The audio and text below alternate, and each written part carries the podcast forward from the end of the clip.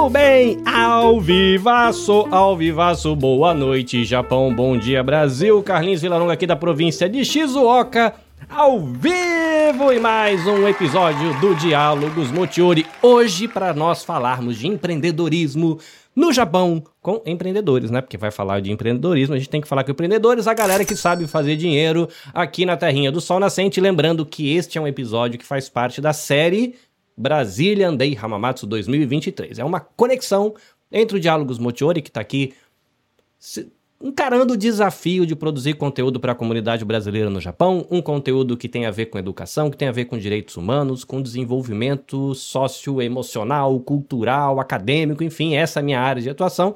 E com o Brazilian Day, que está aí celebrando a nossa belíssima cultura brasileira e apresentando essa cultura para as muitas nacionalidades que tem aqui no Japão.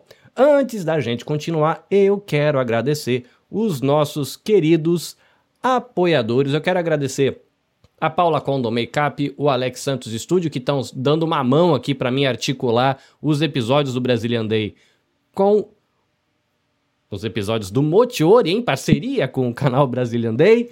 Eu quero agradecer também ao coletivo Podosfera Nipo Brasileira, que é a nossa grande família de produtores de podcast, palminha para todo mundo, e agradecer ao Projeto Tsuru, que tem oferecido aí atendimento psicológico, atendimento nutricional, atendimento fonoaudiológico para as crianças, para os adolescentes, para os adultos e para os idosos. Ou seja, se você não está bem e quer se cuidar, dá uma chamadinha lá na galera do Projeto Suru. Aproveita, estamos em setembro amarelo, né? Lembrando de bem-estar, lembrando de ficar bem, lembrando que se o problema estiver desse tamanho, que não seria muito legal. A gente considera a sua vida muito importante, muito valiosa, não vale a pena abrir mão da vida para se livrar de um problema. Liga para a galera do Projeto Tsuru, agenda seu atendimento, fala com uma terapeuta se você quiser, ou fala com um terapeuta se você quiser. Fique bem. Se você está vendo aí que seu filho, seu adolescente ou seu idoso tá usando aquelas frases de poxa, não quero mais estar aqui, queria dormir, nunca mais acordar, queria desaparecer para ninguém me achar, ah, eu queria sumir. Olha, essas frases são um bom um bom indício, não. Na verdade, são um mau indício, são indicadores de que aquela pessoa está cansada, está sofrendo por dentro. Então, não deixa piorar esse problema. Chama a galera do Projeto Suru no WhatsApp, no Line, no Facebook, enfim, Instagram. O atendimento vai conversar com você encaminha essa pessoa para esse tempo de autocuidado que é muito bom. E se você estiver bem e quer ficar melhor ainda, quer se conhecer melhor, também liga lá para a galera do Projeto Tsuru, que vai ser lindo e maravilhoso. A gente está aqui com a tela cheia de empreendedores, que é a coisa mais maravilhosa do mundo. Primeiro nós vamos falar com um homem que tem um bigode elegantérrimo, Raul. Bem-vindo ao Diálogos Motiori, meu querido. Tudo em paz? Beijos. Você fala de onde, Raul? Hamamatsu. Ah, a gente tá do ladinho aqui. É, ué. Não, na verdade, o restaurante é em Hamamatsu, mas eu moro em Wata, né? Agora é. ficamos mais perto ou não? É, eu moro em Kosai, eu moro colado. Sou o quintal de ah, é Hamamatsu, né? Tô no quintal de Hamamatsu. Se eu soubesse que era em Kosai, eu tinha ido aí. oh, a gente precisa mesmo marcar um trem para nós conversar, soltar umas prosas aqui sobre receitas e culinária. Muito Pronto. bem. Cibele Pimentel, agora pela primeira vez aqui no Diálogos Motiori. Oi, bem-vinda! Olá, pessoal, boa noite. Muito obrigada pelo convite. É um prazer estar aqui. Olha aí, é, isso é coincidência ou você chamou os mineiros primeiro aqui, hein, para estar tá se apresentando? Olha, não pra conheço quem... a história de cada um, é até interessante. Eu fiquei curioso. Bom saber que são de. Bom, se é mineiro, dá para entender porque o Raul fez comida boa. Hum, hum, hum, então, pessoal, prazer em conhecê-los. Meu nome é Sibeli Pimentel, tá? Eu faço parte da equipe Investidor no Japão e também, gente, eu sou fundadora do Grupo MEI. Olha, tá com camisetinha, que bonitinho, que bonitinho. Muito bom, muito bom. Eu tô, eu tô na expectativa de conhecer, já, tenho, já tem gente entrando em contato comigo, falou, ah, passa lá na minha barraquinha, vai lá ver minha feirinha, vamos lá, tem podcasters, inclusive, que vão estar tá por lá, vai ser muito massa. Bom, e agora um reencontro que nós nos vimos alguns meses atrás pela primeira vez. Já, já passou aqui numa entrevista que não teve imagem. Sheila Onishi, bem-vinda de novo. Tudo bem? Tudo bem, boa noite. É um prazer estar aqui novamente com vocês. Incrível que eu moro no Japão há 25 anos e é o primeiro Brazilian Day que eu vou estar participando. Acredita nisso?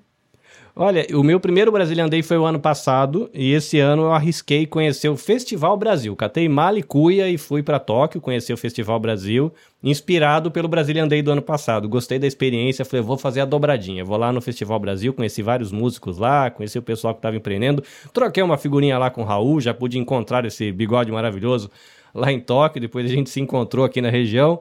Foi muito massa. De casa, que já está aqui agora sempre para alegrar o coração de nós, Mário Macuda. Oi, The Big Boss. Tudo bem? Boa noite. Boa noite, galera. Boa noite, Sheila, Sibeli, Raul, Carlinhos. Obrigado de novo pela oportunidade. Tamo junto. Eu não vou falar boa noite pro Cazu, porque ele está aqui do meu lado. Bom, já que ele está aí se apresentando, a gente está aqui, gente, fazendo um artimanhas técnicas. O mundo do podcast é feito de criatividade e muitas vezes de gambiarras. Cazu, oi, tudo bem? Bem-vindo de novo. Boa noite, boa noite, Raul. É um prazer estar aqui com vocês, né? E vamos que vamos. Maravilha. Gente, seguinte, é, o Raul, a Cibele e a Sheila, a gente já se encontrou. A Sheila, acho que eu encontrei uma vez é, num evento de empreendedores, a gente pôde trocar uma palavra, fiz uma breve entrevista com ela pegando um depoimento. A Cibele, eu acredito que a gente nunca teve a oportunidade de conversar. Eu já conversei algumas vezes por WhatsApp com o esposo dela, ligação, alguma coisa assim, conversando de possíveis entrevistas e bate-papo. O Raul, a gente já se encontrou em eventos e trocou figurinha enquanto esperava o meu rango na fila. Mas eu quero conhecer um pouquinho a história de vocês. Hoje a gente vai falar um pouquinho de empreendedorismo no Japão. E a gente tem aqui a Sheila trabalhando com moda, a Cibele que está aí com esse projeto com uma rede de empreendedoras, tem o Raul trabalhando com comida. Eu queria conhecer um pouquinho quanto tempo faz. Primeiro assim, de onde veio do Brasil, né? A Cibele brincou aí a questão de ser mineiro, né? De onde veio do Brasil? E quanto tempo está aqui no Japão? Quando foi que o bichinho do empreendedorismo picou vocês? E conta um pouquinho da jornada pra gente. Como a gente está com várias pessoas, a gente vai ter que fazer um pouquinho resumido, mas pra gente conhecer um panorama assim da história de vocês, até para conhecer como é que foi esse crescimento, se já começou comprando um shopping center, ou começou vendendo pelo WhatsApp, no Facebook, não sei, Orkut, né? A gente é da época do Orkut.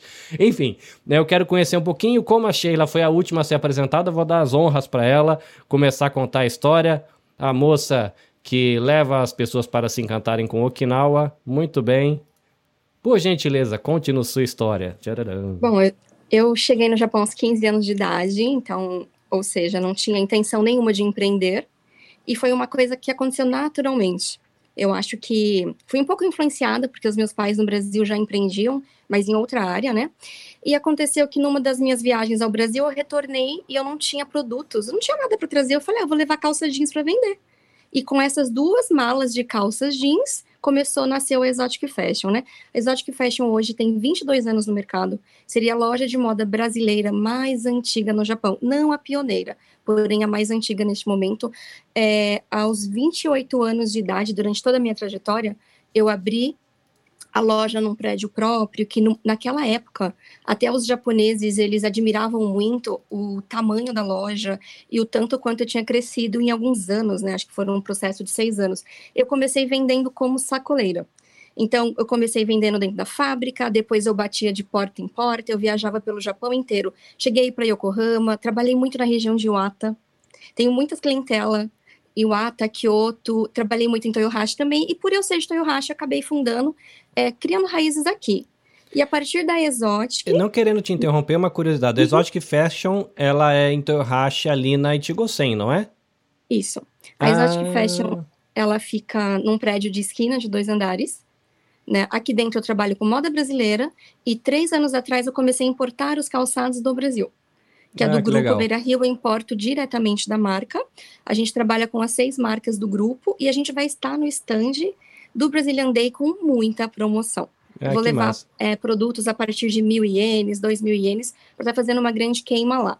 E nessa trajetória desses 22 anos, eu fui dando uma diversificada, né? Então, não só a moda, não só os calçados, mas acabei me mudando para Okinawa e montei também, sem muita pretensão, uma locadora de carros. E no momento é isso, eu tô tentando empreender Happy Okinawa, todas essas coisas. Rent a car. Happy Okinawa Rent a Car. Muito, muito bem. é isso mesmo. Bem. Maravilha. Eu tenho memórias da sua loja, porque apesar de estar morando em Coçai há uns 18 anos, quando eu morei em Toyohashi, eu morei no bairro que ficava a tua loja. E eu passava com frequência na frente da loja, então eu tenho memórias de, de passar por ali é, nos primeiros dias de Japão, né? Era interessante saber que tinha uma loja de produto brasileiro. Bom, legal, né? Começando com uma sacolinha e uma ideia na cabeça, e hoje está aí é, né? uma sacola, uma ideia na cabeça e muita atitude, né? Acho que não, nunca faltou atitude, coragem, aquela coisa de nunca deixar o medo me impedir de crescer. E assim, aquela questão de realmente dedicação, né? Porque comércio, ele exige um tanto de dedicação. Então, assim, por 20 anos eu só trabalhei em função do comércio. Quando eu decidi tirar férias e ir para Okinawa, acabei montando um outro comércio. Boa, você vai atrás de férias ou atrás de trabalho, é, né? Porque quem empreende não, não acaba ficando quieto, né? Eu tenho. Eu estava hoje ouvindo uma live de um podcaster bem conhecido no Brasil, chamado Léo Lopes, e ele é referência para a gente aqui da comunidade de podcaster aqui do Japão. Inclusive, ele já morou aqui no Japão, ele é tradutor, é cara de, de estrangeiro purão, assim, ele morou aqui. É, quando, sei lá, quando era jovem, hoje no Brasil ele é tradutor de inglês para japonês, japonês para português, mas a empresa dele é de produção de podcast. Uhum. E, e ele tá falando, né, como ele procura a sarna para se coçar. Falou assim, quando acabo de me coçar, eu procuro mais alguma coisa. E ele tem, né, hoje, né, na rede de podcasts que ele administra com a empresa dele, são acho que 20 ou 30 podcasts diferentes. E sempre ele inventa algum, faz um network novo, né, começa um hobby novo e já inventa um podcast. É engraçado isso, né? A gente vai inventando moda pelo caminho. Mas é bom, legal conhecer um pouquinho da sua história. Quando você abriu tua loja, tu acho que Fest falou 22 uhum. anos atrás. Eu tô há 20 no Japão. Uhum. Então, quando eu cheguei, sua loja estava mais ou menos no começo. Você já falava uhum. japonês nessa época? É, então. Eu cheguei no Japão aos 15 anos. Em três meses eu aprendi japonês. Ah, que o pessoal é da época de aprender na marra, ou vai ou vai. Pegava um livro, estudei o livro inteiro, aprendi todos os verbos e tal. Então, assim, japonês eu nunca deixei ser uma barreira. Nenhum tipo de língua para mim é uma barreira, né? Uhum. É, Hoje, por curiosidade, você fala quantas línguas? Porque, se não me engano, você atende bastante mulheres filipinas também, né? Sim, falo inglês. Não tão perfeito, né, gente? A gente se comunica, né? É inglês, japonês e português. Espanhol só dou uma arranhadinha de brincadeira. Só habla mas... mucho, vamos, não habla mucho. Não hablo mucho. No, el, no el, increíble portunhol de lo brasileño. Muito que maravilha. Cibele, a segunda dama da, da nossa gravação hoje. Conte-nos a sua história. Quando foi que Cibele Pimentel inventou de começar a empreender? Então, gente, eu cheguei aqui no Japão. A primeira vez que eu vim para o Japão, eu vim com 14 anos né? Não vou contar toda a história, porque senão, né, meu Deus, a gente vai ficar aqui. Hoje mesmo eu estava falando, comentando com o Marcelo, meu esposo, que o quanto de casos e quantas histórias, né, nós aqui no Japão nós temos para contar, não é verdade? Então, uhum. se a gente uhum. for contar tudo, assim, onde a gente começou, porque quantos, quantas coisas a gente começou também não deu certo, aí a gente voltou, não, peraí, será que é para isso, é isso mesmo que, que vai dar certo? Mas, enfim, gente, é, eu vim para cá com 14 anos, comecei a trabalhar aqui no Japão em fábrica, né? Porque onde, naquela época não tinha tanta acessibilidade para a gente estar tá estudando. Então, fui trabalhar em fábrica, depois voltei para o Brasil, casei com uma Mentel, né, aos meus 16 anos, tive meu primeiro filho aos 17, gente, e hoje novinha. eu tenho três filhos maravilhosos. O meu mais velho, 27 anos, está no Brasil, morando no Brasil. O segundo filho já está casado. A minha filha mais nova, gente, 21 anos, está morando na Itália. Então, assim, é, para só para resumir aqui, é, quando algumas mulheres, porque eu trabalho bastante né, com mulheres, então quando algumas mulheres falam para mim assim, ai, nossa, que chato, eu não consigo ser, eu não consigo ter luz, eu não consigo ser protagonista da minha história porque eu tenho filho, porque eu tenho casa, porque eu tenho que cuidar de um monte de coisa, tem que trabalhar em fábrica. E eu sou a prova viva que isso não é obstáculo para ninguém. Né? A partir do momento, como a Sheila falou, a partir do momento que você tem uma ideia, a partir do momento que também você tem apoio, gente, que é muito importante também. Por isso que existe hoje o Grupo MEI, né? O MEI significa Mulheres Empreendedoras e Investidoras, Oh, né? que interessante. E também tem aquela pegada de MEI também do Brasil, tá, uhum. gente? Porque a gente dá esse suporte para que essas mulheres elas comecem Então, esse suporte, ele vai não só ali da, na parte profissional, mas também desenvolvimento pessoal. Então, a gente tem a preocupação e o foco no desenvolvimento pessoal e no desenvolvimento também profissional. E né, nos nossos eventos, a gente traz também profissionais que possam também estar tá dando esse suporte para que elas possam estar tá desenvolvendo alguma coisa seu. Porque a Sheila e vocês que estão aqui, vocês sabem que empreender no Japão, ainda mais sem um apoio, é muito difícil, não é verdade? Uhum. E quando eu comecei a, a, a, empreender, eu comecei a empreender junto com meu marido, né, com o investidor no Japão. Hoje eu sou mentora de finanças pessoais. Então, eu ajudo famílias e casais a destravar as suas finanças, gente. Então, você que está aí no Japão trabalhando há tanto tempo e não vê o dinheiro prosperar, pronto, você precisa de uma mentora de finanças pessoais, hein? Para destravar as suas finanças e para sobrar dinheiro e você começar a investir. Então, aí eu tinha, né? Eu tenho uma página que chama Mulheres Investidoras. Só que, pessoal, é, vocês sabem que toda mulher não tem jeito, gente. Nós somos empreendedoras. Parece que a gente já nasce empreendedora, né? Nós mulheres. Então eu percebi que eu poderia sim unir as duas coisas, não só as mulheres que investem, que são investidoras, mas por que não unir também as mulheres empreendedoras? Uhum. E por isso o grupo MEI. E como a minha sobrinha tem esse nome, que é um nome lindo, eu falei, gente, certinho, né? Mulheres empreendedoras e investidores. E hoje o nosso grupo no Telegram são mais de 300 mulheres. Poxa, que legal. São mais de 300 mulheres. Nós realizamos encontros uma vez por mês, que chama o Café com Elas. Não precisa ser só mulheres empreendedoras, tá? É um encontro para mulheres. E também nós realizamos a Feira MEI. Né? Então, na Feira MEI, a gente abre a possibilidade para que essas mulheres possam expor o seu trabalho, expor o seu potencial no empreendedorismo. Ah, que legal. A gente vai já já voltar, porque eu estou curioso de saber é, o que vai rolar lá na Feira MEI. Eu fiz divulgação aqui, que eu recebi, lembro nos comentários aqui nas primeiras lives, ó, oh, vai ter sorteio e tal, quero conhecer, eu quero saber quantas empreendedoras vão estar tá lá, o que que tá, vai aparecer por lá, porque eu vou dar rolezinho lá, vai rolar livezinha no Instagram, livezinho no YouTube, a gente vai fazer as coisas lá pela Feirinha MEI também. E agora vamos para o Raul, o homem que enche a nossa barriga de felicidade. Meu querido, conte-nos a sua história, conte-nos a sua história. Boa noite, boa noite aí, galera, o pessoal que está acompanhando a live do Nabe. Como que fala? Nabe? É Nabe de Nabe mesmo, de comida. Nabecast. Ah, a galera acha que é Nabe, né? Uma coisa em inglês, que não é nada, gente. É comida, é Nabe mesmo. Nabe, Nabecast, então. Boa noite a todos que devem estar muitas pessoas compartilhando, assistindo em várias localizações pelas redes sociais. Boa noite todo mundo. Eu acho que tem muita gente que já conhece. Eu sou o Raul do Trembão e nós enche a barriga do povo com a comida mineira. Merece. a gente é bom, é bom. Torresminho, entendeu? Uma carninha de porco, feijão tropeiro. E esse ano, esse ano de 2023, agora no mês 7, no mês de julho, a gente fez 10 anos que estamos aí é, vivendo do, do próprio trabalho, né?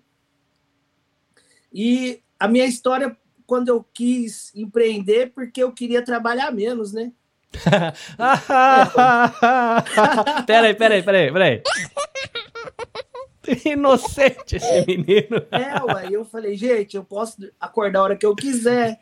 Uhum. -huh. que eu quiser. Então, eu, eu vejo. acho que a intenção foi essa, entendeu? Poxa, boa, boa. Mas é legal, sabe? Isso é interessante contar. Eu participei. Inclusive, a CBL falou do café com as mulheres e eu participei de um café com uma. Poxa, foi uma cidade aqui perto, só que eu peguei. Tomei, não lembro onde que foi a cidade, mas eu fui num café encontrar uma galera que também faz um, um bate-papo de dia de semana com empreendedores, justamente para rolar essa conexão, você chorar suas pitangas. Às vezes tem lá um advogado no meio, tem alguém com uma formação que te ajuda em alguma coisa. Mas é como é importante, importante, né, esse, esse é, é, essa conexão para você, é, sei lá, tirar dúvida, para você não chorar as pitangas sozinho. E depois, até essa questão que você falou assim: ah, mim eu queria ganhar mais, queria trabalhar pouco, acordar a hora que eu quero. E é uma, uma eu vou chamar até uma inocência e uma ilusão da gente que quer empreender achando que isso vai acontecer, porque no começo a gente trabalha mais que na fábrica para fazer o nosso próprio negócio rodar, né? Então é, é, é, interessante, né, você falar isso, porque é uma realidade que é interessante. Eu, eu vi muita gente falar assim, empreender é legal, mas precisa desromantizar o negócio. Não quer dizer que não seja empolgante, não quer dizer que seja, não seja divertido. Mas é bom tirar o, o romance do rolê, né? Agora eu vou fazer uma perguntinha assim, meio para todo mundo. É, qual, na sua opinião, foram os maiores desafios que você enfrentou no começo? Eu vou voltar lá para Sheila, porque hoje, né, vocês três vão ser 10 anos de, de rolê. A Sheila, 22 anos. A Cibele, né, casou novinha, tem toda uma jornada com família, com o marido, acompanhando o marido com investimentos, filho investindo, aquela coisa. Então tem todo... é uma história já. Vocês estão já estabilizados e ajudando quem está caminhando. Mas no, no, começo de vocês, como é que foi isso? Porque a gente está falando de brasileiros empreendendo no Japão. Ainda que a, a Sheila meteu a cara nos livros e conseguiu falar o japonês, é, uma coisa é falar o japonês, outra coisa é entender a cabeça do japonês, e às vezes outra coisa é o japonês entender a nossa cabeça, que são três rolês diferentes. É, conta um pouquinho pra gente, vou voltar ali na Sheila. Não, como qual foi os desafios maiores que você acha que você enfrentou? E se você acha que para quem está começando hoje, se ainda são os mesmos desafios ou se já mudaram? Isso é da sua perspectiva, então não tem certo e errado, é o seu olhar para a coisa. Bom, pensando que eu comecei há 22 anos atrás, numa época que a gente não tinha Facebook, o Orkut, o WhatsApp, nenhum nível de mídia online para divulgação. Era muito físico, era locomoção mesmo, batendo nas portas das pessoas e falando com elas, né? Uhum. Eu acredito que hoje esse aspecto deu uma grande facilitada. Porém, eu acho que o ponto mais difícil para o empreendedor é a adaptabilidade. Você entender o momento em que você tem que adaptar o seu negócio para outra coisa, sabe? E eu fiz isso muito bem durante os 20 anos. Né? Então, quando eu percebia que alguma coisa estava tendência, eu vendia aquilo. Quando mudava, eu ia me adaptando, né? Quando eu percebi que o mercado de moda, para mim, do meu ponto de vista, de quem viveu auge da comunidade brasileira, nós já fomos mais de, hum. acho que aproximadamente quase 300 mil brasileiros ou mais, antes do, do problema do Lehman Brothers. É, se, eu, se eu né? não me engano, a gente 2008. não chegou, mas a gente beirou 400 mil, né, na época do, do pico, né? Então, eu não lembro bem, mas você imagina aquele nível de vendas e como as vendas vieram caindo nos uhum. últimos anos, né? E assim, eu fui adaptando, tentando outros nichos de negócio, por isso também os calçados. Aí chegou um momento em que eu falei, quer saber, acho que eu vou tirar férias mesmo, eu não vou ficar rica mais. Já deu o que tinha que dar Japão, no meu ponto de vista. Então, o que, que eu entendo hoje? Que não adianta a gente insistir em algo, sabe? Nós da comunidade brasileira, a gente é o, o nicho mais sensível. Deu ruim no Japão, deu crise no Japão, quem dança primeiro, infelizmente, é a comunidade brasileira ou os estrangeiros, né? Então, eu acho que o, o, empreendedor, ele tem que ter essa visão de não focar somente num produto e num mercado. Hoje em dia, eu não falei, mas eu já tenho loja na Amazon, que a gente vende totalmente para japonês. O Rentacar é 90% para japonês. 90%, entende? Uhum. Então, assim, quando você está focado somente na comunidade brasileira, você tem uma fragilidade maior, né? Então, assim, eu acho que você tem que ter coragem, você tem que acreditar, mas você tem que ir adaptando o seu negócio para entrar no mercado japonês, sim. Na época, quando eu comecei com a moleca, a gente fez muita divulgação dentro do Donk, uhum. o que ajudou muito a divulgar o nome. Mesmo a gente tendo feito um trabalho bem legal com os japoneses, ainda a comunidade brasileira é o que mais compra os calçados, né? Sabe? Então, assim, para mim, eu acho que o que me manteve no mercado esses 22 anos foi não focar no dinheiro, ah, eu só é, só estou estimulada se eu estiver ganhando muito dinheiro, porque o mercado ele tem altos e baixos, né? Então, imagina, eu passei quantas crises? Três crises? Uhum. Quando deu a crise de 2008, eu entrei em janeiro, a crise foi no final do ano. Uhum. Eu entrei em janeiro, tinha feito uma campanha, eu entrei com muito dinheiro na minha conta. Porque eu não foco na crise, geralmente quando a crise vem, eu foco em como ganhar dinheiro, como capitalizar naquele momento. Porque o produto, para mim, é, ele vale mais vendido do que é estocado dentro da minha loja, né? Então eu sempre fui muito assim de trabalhar dessa forma. E, e, e mudando os produtos, não era só um tipo de produto. Eu não trabalho só para mulher, eu não trabalho só com acessório. A loja tem de tudo. E conforme é, eu vou vendo alguma tendência de mercado, a gente vai se moldando, né? Eu, é, eu, é um eu ouvi uma, uma palestra hoje a respeito de, de vida financeira e a pessoa usou a frase, agora me veio na memória pelo seu comentário, de que na época de crise é o melhor dinheiro para a melhor época para você ganhar dinheiro. Se você, uhum. ele fala, tem, tem que se adaptar, tem que ter o olhar, joguinho de cintura, Mas ele fala que, assim, na, na jornada dele, hoje ele trabalha, acho que no ramo imobiliário, ele falou assim: eu me tornei milionário numa época de crise, lá em 2000, e todo mundo estava todo mundo enrolado. Eu fiz as minhas análises, fiz os meus investimentos, dei a, me arrisquei onde eu precisava me arriscar. Foi naquela época que eu me tornei milionário. Foi uma das épocas que eu mais gost... ganhei dinheiro, porque aí quando começou a girar a roda, ele já estava com tudo arrumadinho para a roda girar, uhum. né? É interessante isso, né? É legal você compartilhar um pouco dessa assim, sua experiência, porque é... tem vários insights. Ainda que tá falando de moda, uhum. né? A gente consegue uhum. aplicar dentro das nossas realidades, né? Sim. E assim, não, não focar no que está acontecendo no mercado. Se você tem certeza do que você está fazendo com o pé no chão, você tem o seu limite. Eu, quando começo o investimento, eu tenho meu limite. Uhum. Até aqui eu posso ir que eu não quebro. Então vai e faz, né? Porque independente do que está acontecendo no mundo, você tem como se destacar e fazer um bom trabalho, chamar a atenção dos clientes e poder elevar suas vendas, né? Uhum. O problema é quando mentalmente, psicologicamente, você está abalada que já aconteceu comigo na minha jornada. A minha maior crise não foi nas crises, nas grandes crises uhum. mundiais, foi numa crise pessoal onde eu quase perdi tudo. E não tinha nada a ver com a crise que estava acontecendo no mundo, né? Então, assim, acho que essa parte é, de você investir em você, de você cuidar da sua mentalidade, muito do que a Cibele falou, que eles dão bastante apoio para os empreendedores, né?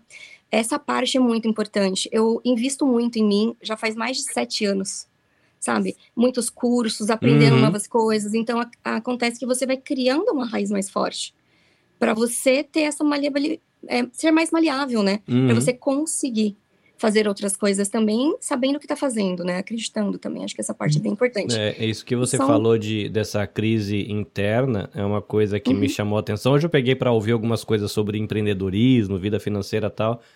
E eu vi um, uma, um outro encontro, inclusive naquele café que eu fui, é uma edição anterior, e eles gravam o um encontro para que tem essas um bate-papo como esse aqui, né? Então eles gravam para que você possa acessar depois. E como eu conheci o trabalho há pouco tempo, eu tô maratonando, né? Tô lá no comecinho vendo o que estão fazendo.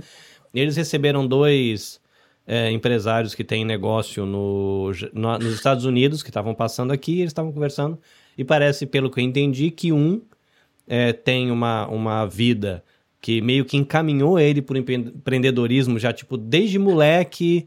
Ah, tem isso? Não, não tem. Peraí que. Não, mas tem, mas peraí. Aí ele ia no mercado, ele falou assim, ah, sei lá, a pessoa foi na lojinha. Ah, tem, sei lá, peixinho frito com limão aqui no boteco? Aí o pai falou assim: não, não tem não. Aí ele, que era pequeno, sei lá, com 7, 8 anos, falou: não, tem sim.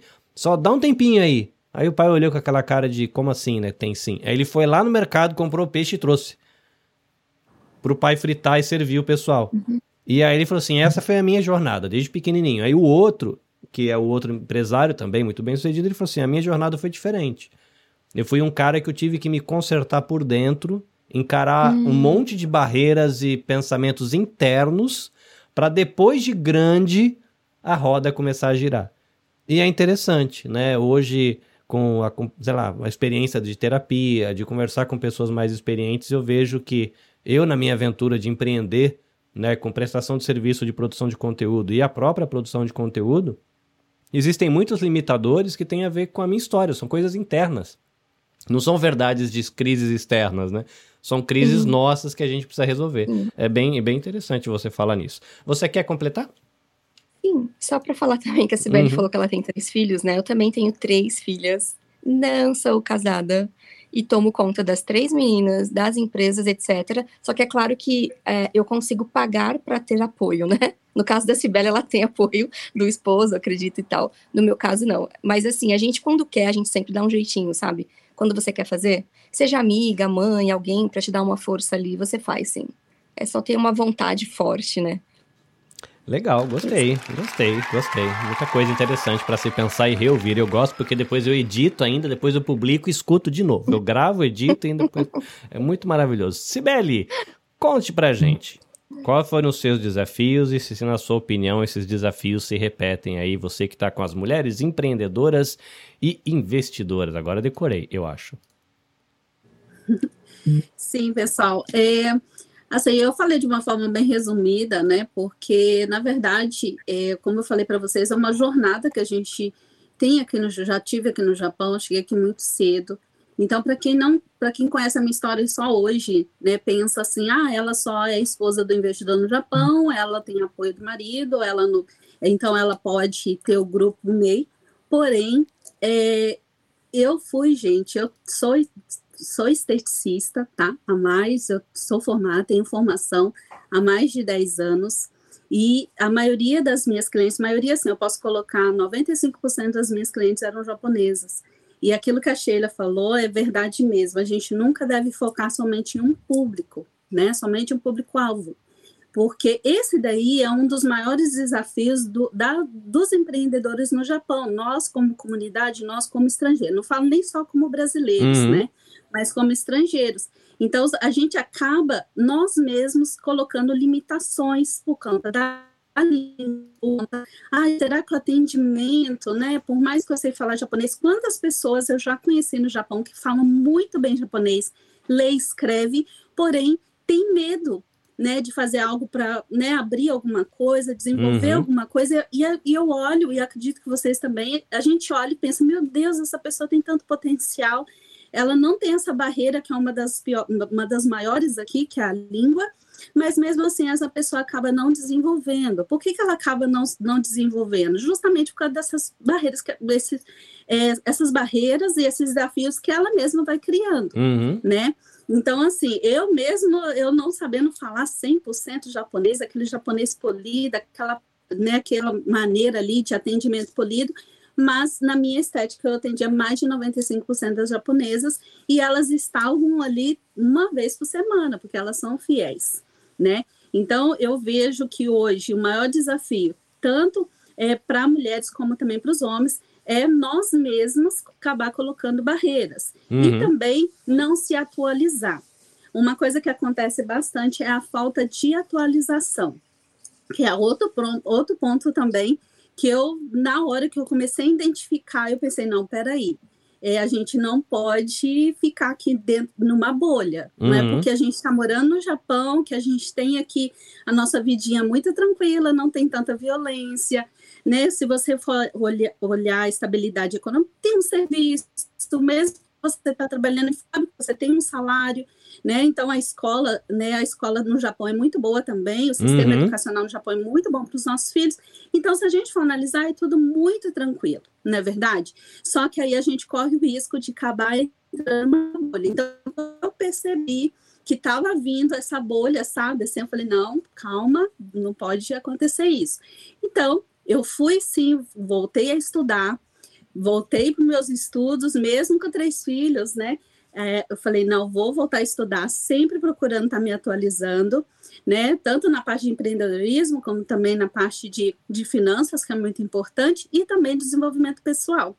Então, assim, um dos principais desafios que eu passei foi esse, ter esse cuidado quando perceber que está fechando a bolha, quando, né, quando eu percebi que estava fechando, eu falei, não, peraí, eu tenho que, que acordar para isso daí. E o outro desafio, gente, que eu quero falar também para vocês aqui, tratando agora do hoje com o grupo MEI. Uhum. Gente, é um grupo de mulheres. Você sabe o que, que é isso, gente? Só que a diferença do grupo MEI é o seguinte, que ali não existe regra no nosso grupo. Vocês acreditam nisso? A única regra, só existe uma regra, uma regra somente. Você não precisa pagar para participar do grupo MEI, não precisa de nada, né? Única regra que tem é a seguinte: aqui nesse grupo é um grupo de mulheres bem resolvidas que não tem tempo a perder com mimimi. Única coisa que não pode nesse grupo é mimimi. E eu já falei também, não vai ter. Como se nós brasileiros não gostássemos de mimimi. Nós amamos. Então, mimimi. eu falei, não vai ter aviso prévio, viu? Começou a mimimi, ó já corta. Então, todo mundo sabe, gente, aconteceu alguma coisa, não é que a gente vai se limitar, vai deixar de falar, vai deixar de expor, vai deixar de de estar tá envolvidas, que é muito bom, a gente gosta disso de maneira nenhuma, mas a diferença é o seguinte: veio algum tipo de problema, aconteceu alguma coisa, o que que gera o mimimi, gente?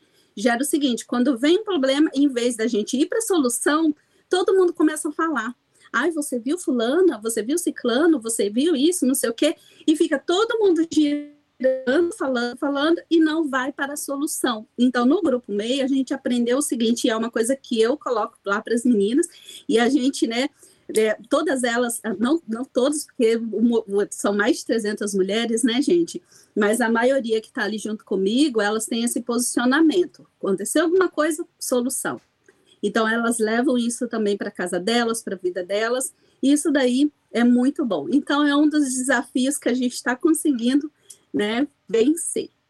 É legal você falar dessa questão do do mimimi, né? Porque onde eu brinco, né? Onde tem gente tem confusão. Não interessa se é escola, se é ambiente religioso, se é ONG, se é empresa, tem gente vai dar rolo, né? Então tem essa regrinha básica de ó, não vai ter mimimi e não tem aviso prévio, né? Eu me lembrou um, um, amigo que ele é moderador de um grupo, aí quando você entra tem lá, né? Acho que são três regrinhas. Fala, gente, respeito amiguinho, não coloca futebol, religião e política aqui, porque esse grupo não é para falar disso. E tamo junto. O grupo é meu e se você pisar na bola, eu te boto para fora. Simples assim, três regras. Entendeu? E, e, é, e, é isso, né? É, é, organizar o trem, né? E ser produtivo, porque realmente senão você perde o foco, né? Do grupo e acaba. A gente desfoca mesmo. Né? Ainda mais eu, que tenho é, fortes indicadores de que sou um menininho com TDAH, com, aí, com déficit de atenção, cabecinha hiperativa né, mimimi, coisas para olhar, aí realmente perde foco do grupo, daqui a pouco tem 3 mil mensagens no grupo, nenhuma sobre empreendedorismo, né, tá todo mundo Exatamente, discutindo. e outra coisa, né, é, Carlinhos, outra coisa, é, nós mulheres, não só nós mulheres, viu, gente, que é uma coisa também que quando alguém chega para mim e fala, ah, mulheres, não sei o que, eu falei, pode parar, porque homem também fofoca, homem também fala do, dos, dos outros, então não vem com essa de é falar Ser humano, né, mulheres, ser humano. Não, não, não vem com essa não que o ser humano é verdade, gente. O ser humano é assim. Tem muitos homens que é muito mais noveleiro que mulheres, hein? Tem, tem. tem.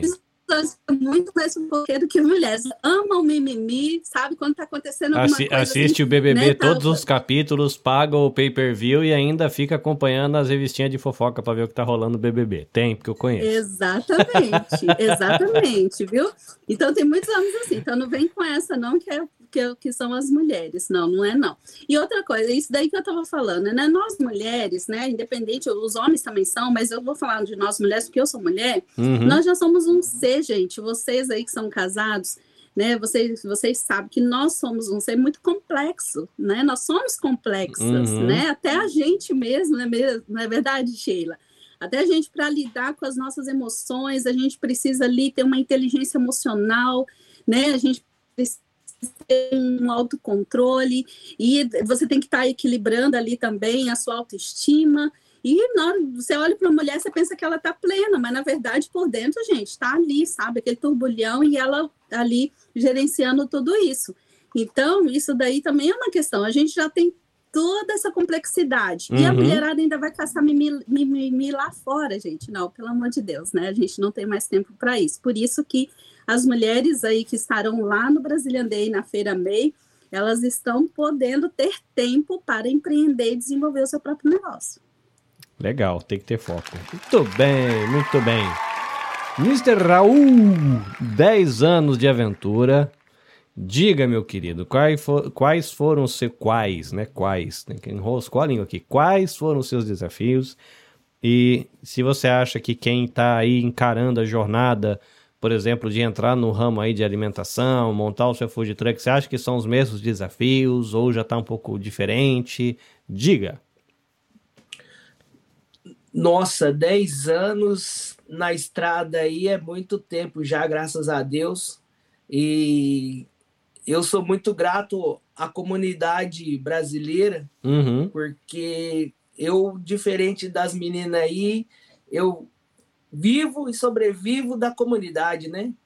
Levando a comida, um bom atendimento, levando a nossa prestação de serviço e fez com que a gente chegasse até essa caminhada aí. Espero ir para mais 10, 20, 30 anos aí com a comunidade, porque a nossa comunidade é maravilhosa, entendeu? Eu sou muito grato. Onde eu vou, por exemplo, com food truck, faz três anos que eu estou é, rodando o Japão aí, já fui em várias regiões do, do Japão.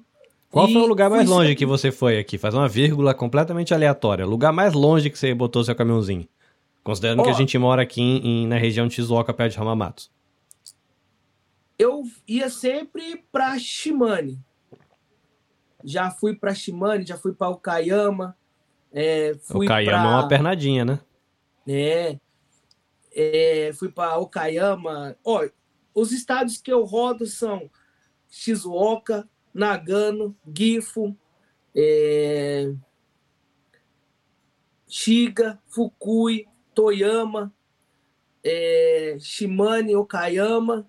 Recentemente eu tirei a licença para Guma e Ibaraki. Quando quiser comer um feijãozinho tropeiro, Makuda-san, chama eu. É.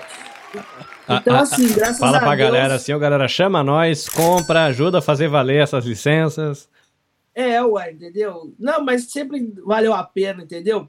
Por isso que eu acho que as meninas aí falaram, ah, vamos pro público japonês, vamos... você tá doido, se eu fizer isso eu vou trabalhar mais, não é a intenção, entendeu? boa. Boa, boa, boa, boa, boa, boa, maravilhoso. Entendeu? Eu vou Agora, trabalhar quando mais, não é a intenção, tá um certo. pouco mais, quando começar a enxugar um pouco mais o público brasileiro, aí nós pensamos em outro público, entendeu? Mas por curiosidade, quando você faz evento, você sente que os japoneses ficam curiosos, param ou não? Qual a percepção sua com, com o teu trabalho? Ah, eu vou sempre para Haiti também, viu? Não posso esquecer da galera de Haiti. é, é, ó, os japonês, eu, com essas rodagens que eu faço com o caminhão, Uhum. antes de conhecer o Festival Brasil, inclusive você fez um lembrete aí que só foi para o Festival Brasil porque conheceu o Brazilian Day de Hamamatsu no ano passado, né? O Makoda Sam me insistiu, Raul, vamos para o Brazilian Day, vamos, vamos. Eu realmente, como eu nunca tinha feito um evento dessa proporção, eu fiquei com muito medo. Uhum. E por causa do Brazilian Day do ano passado, eu participei do Festival Brasil, né? Ah, que legal. Isso. Então, antes de participar do Festival Brasil de Tóquio, eu costumava falar o seguinte, que dentro do Japão existe dois tipos de país aqui dentro. Que é aquele Japão que você anda pela... Eu gosto de viajar muito por dentro, não pegar muita expressa, entendeu? Uhum. Eu, quando eu vou daqui para Shimane, eu vou por baixo. Eu vou daqui para lá 600 quilômetros, são quase. Quando eu vou muito rápido, são 14 horas de viagem, tocando direto. E a gente vai conhecendo muito o Uhum. Japão, que é aquele Japão tradicional, onde tem aquele vilarejozinho que a pessoa nasceu ali e vai morrer ali. Então aquilo nunca vai mudar. Cidades metropolitanas como Nagoya, Osaka, Osaka eu não sei se pode ser desse, comparado dessa forma, mas essas grandes metrópoles que existem, Hamamatsu, por exemplo, evoluiu bastante. Uhum. A gente vê um Japão que evoluiu, entendeu? E depois que eu participei do Brazilian Day, o Festival Brasil de Tóquio, eu percebi que existe três países aqui dentro do Japão, que é aquele japonês que está acostumado com o, o estrangeiro. Ele chega, ele, ele não te olha de uma outra forma, ele te aceita, diferente do desse, dessa, dessa comunidade fora de Tóquio, que ele ainda existe uma discriminação contra os estrangeiros, sabe? Mas o que, que eu percebi com o japonês de Tóquio? Eles têm uma cabeça muito aberta e eles estão dispostos a conhecer coisas diferentes. Eles, eles encaram a, o, o, o, aquele desafio de ir ali, pode ser com a festa brasileira, americana, europeia, é, africano, entendeu?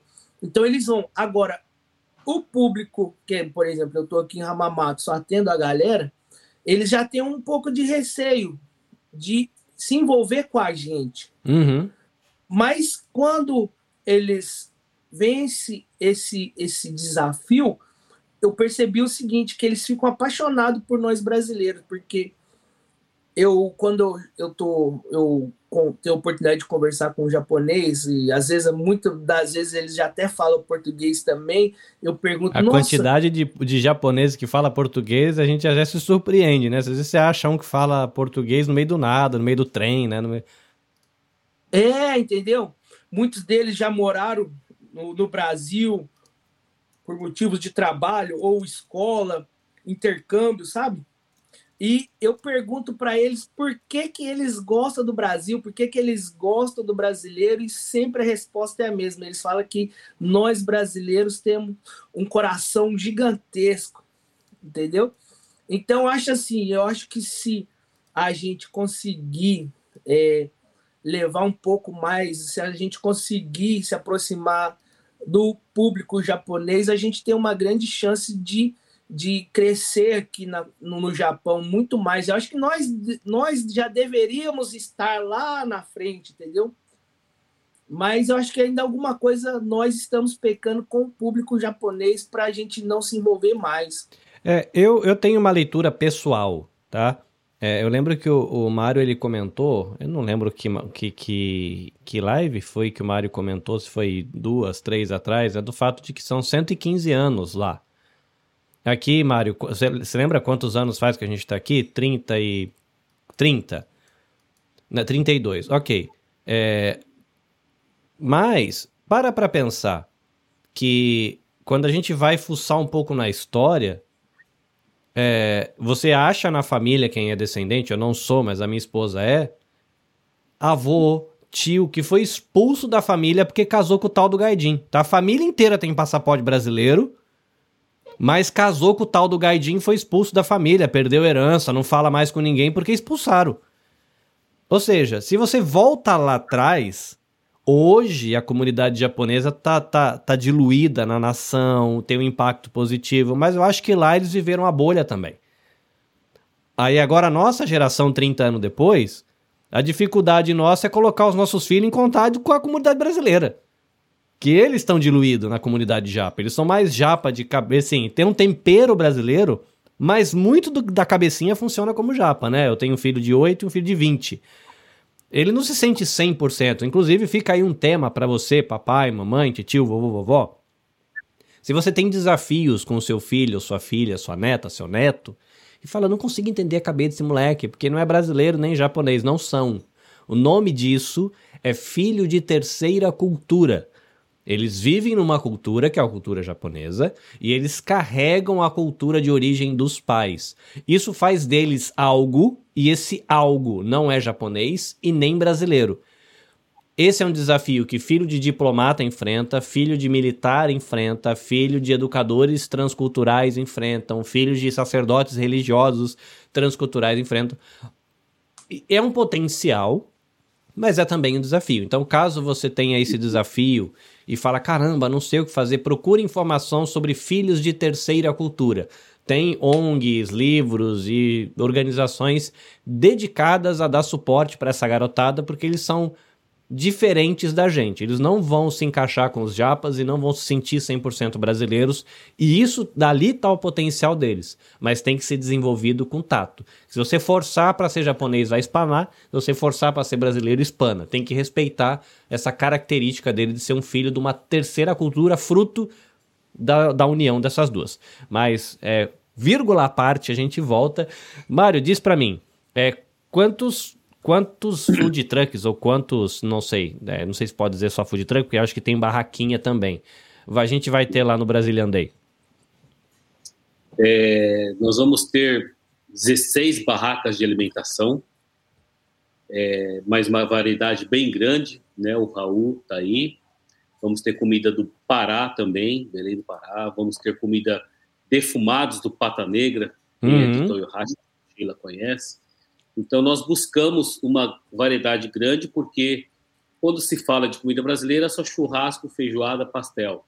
Então, acho que a gente precisa mostrar um outro Brasil. Eu já falei isso nas outras lives também, mas, é, justamente pegando o gancho do Raul, é, eu acho que a gente consegue é, tocar um pouco no coração do japonês através da cultura, da uhum. música, uhum. da comida, tá? Então, já falei na outra live, é, é isso que acontece em Tóquio, no Parque Yoyoki, toda semana tem um festival internacional lá. É Festival do Brasil, Tailândia, Indonésia, Filipina, né? Então, toda semana tem um festival lá, toda semana está lotado de japoneses, né? É, festival Brasil também, é praticamente, acho que 70%, 80%, dependendo, são japoneses, o público. Então, ou seja, é, em Tóquio é um caso à parte, é o terceiro país mesmo que o Raul comentou. Uhum. Então, esse ano, só vou abrir um aspas aqui e eu volto para as barraquinhas. Tá? Claro. Então, esse ano, o motivo da gente estar tá trazendo a Lisa Ono na sexta-feira, o, o Miyazawa Kazufumi no sábado, o Ramos no sábado, é para trazer público japonês. Por quê? Além dos festivais brasileiros estarem aos poucos acabando o público e nossos filhos nascem, crescem aqui, não frequentam mais os eventos, então a gente precisa reciclar, trazer público novo. Então a gente precisa trazer o público japonês, Uhum. né? E outra coisa, é, nós precisamos criar, é, você comentou, a imigração japonesa no Brasil está 115 anos lá. Nós criamos raízes, criamos uma estrutura lá, nós temos 400 kaikans, clubes japoneses, nós não temos nada aqui. Então, nós precisamos criar alguma coisa, nós precisamos integrar com a sociedade japonesa. Então, eu acho que esse é o caminho. Música, comida boa, né? Então, a gente precisa mostrar essa cultura. Mostrar para o japonês que também não é só bunda de fora, não é só samba. Nós vamos trazer várias culturas do Brasil todo lá no palco esse ano. Né? Então, estamos trazendo seis artistas do Brasil esse ano. Então, vamos trazer forró do Nordeste, é boi bubá, é samba, é pagode, sertanejo, sabe? Então, estou trazendo todos os estilos. Voltando às barracas. Aí vamos ter também 10 food trucks, também com uma comida bem variada. Né? O Raul também vai estar com food truck lá, mais duas barracas. É, vamos ter, é, se não me engano, 16 barracas de serviços também, né? E 12 barracas da Feira MEI também. Ah, legal. 12, né, Silvia?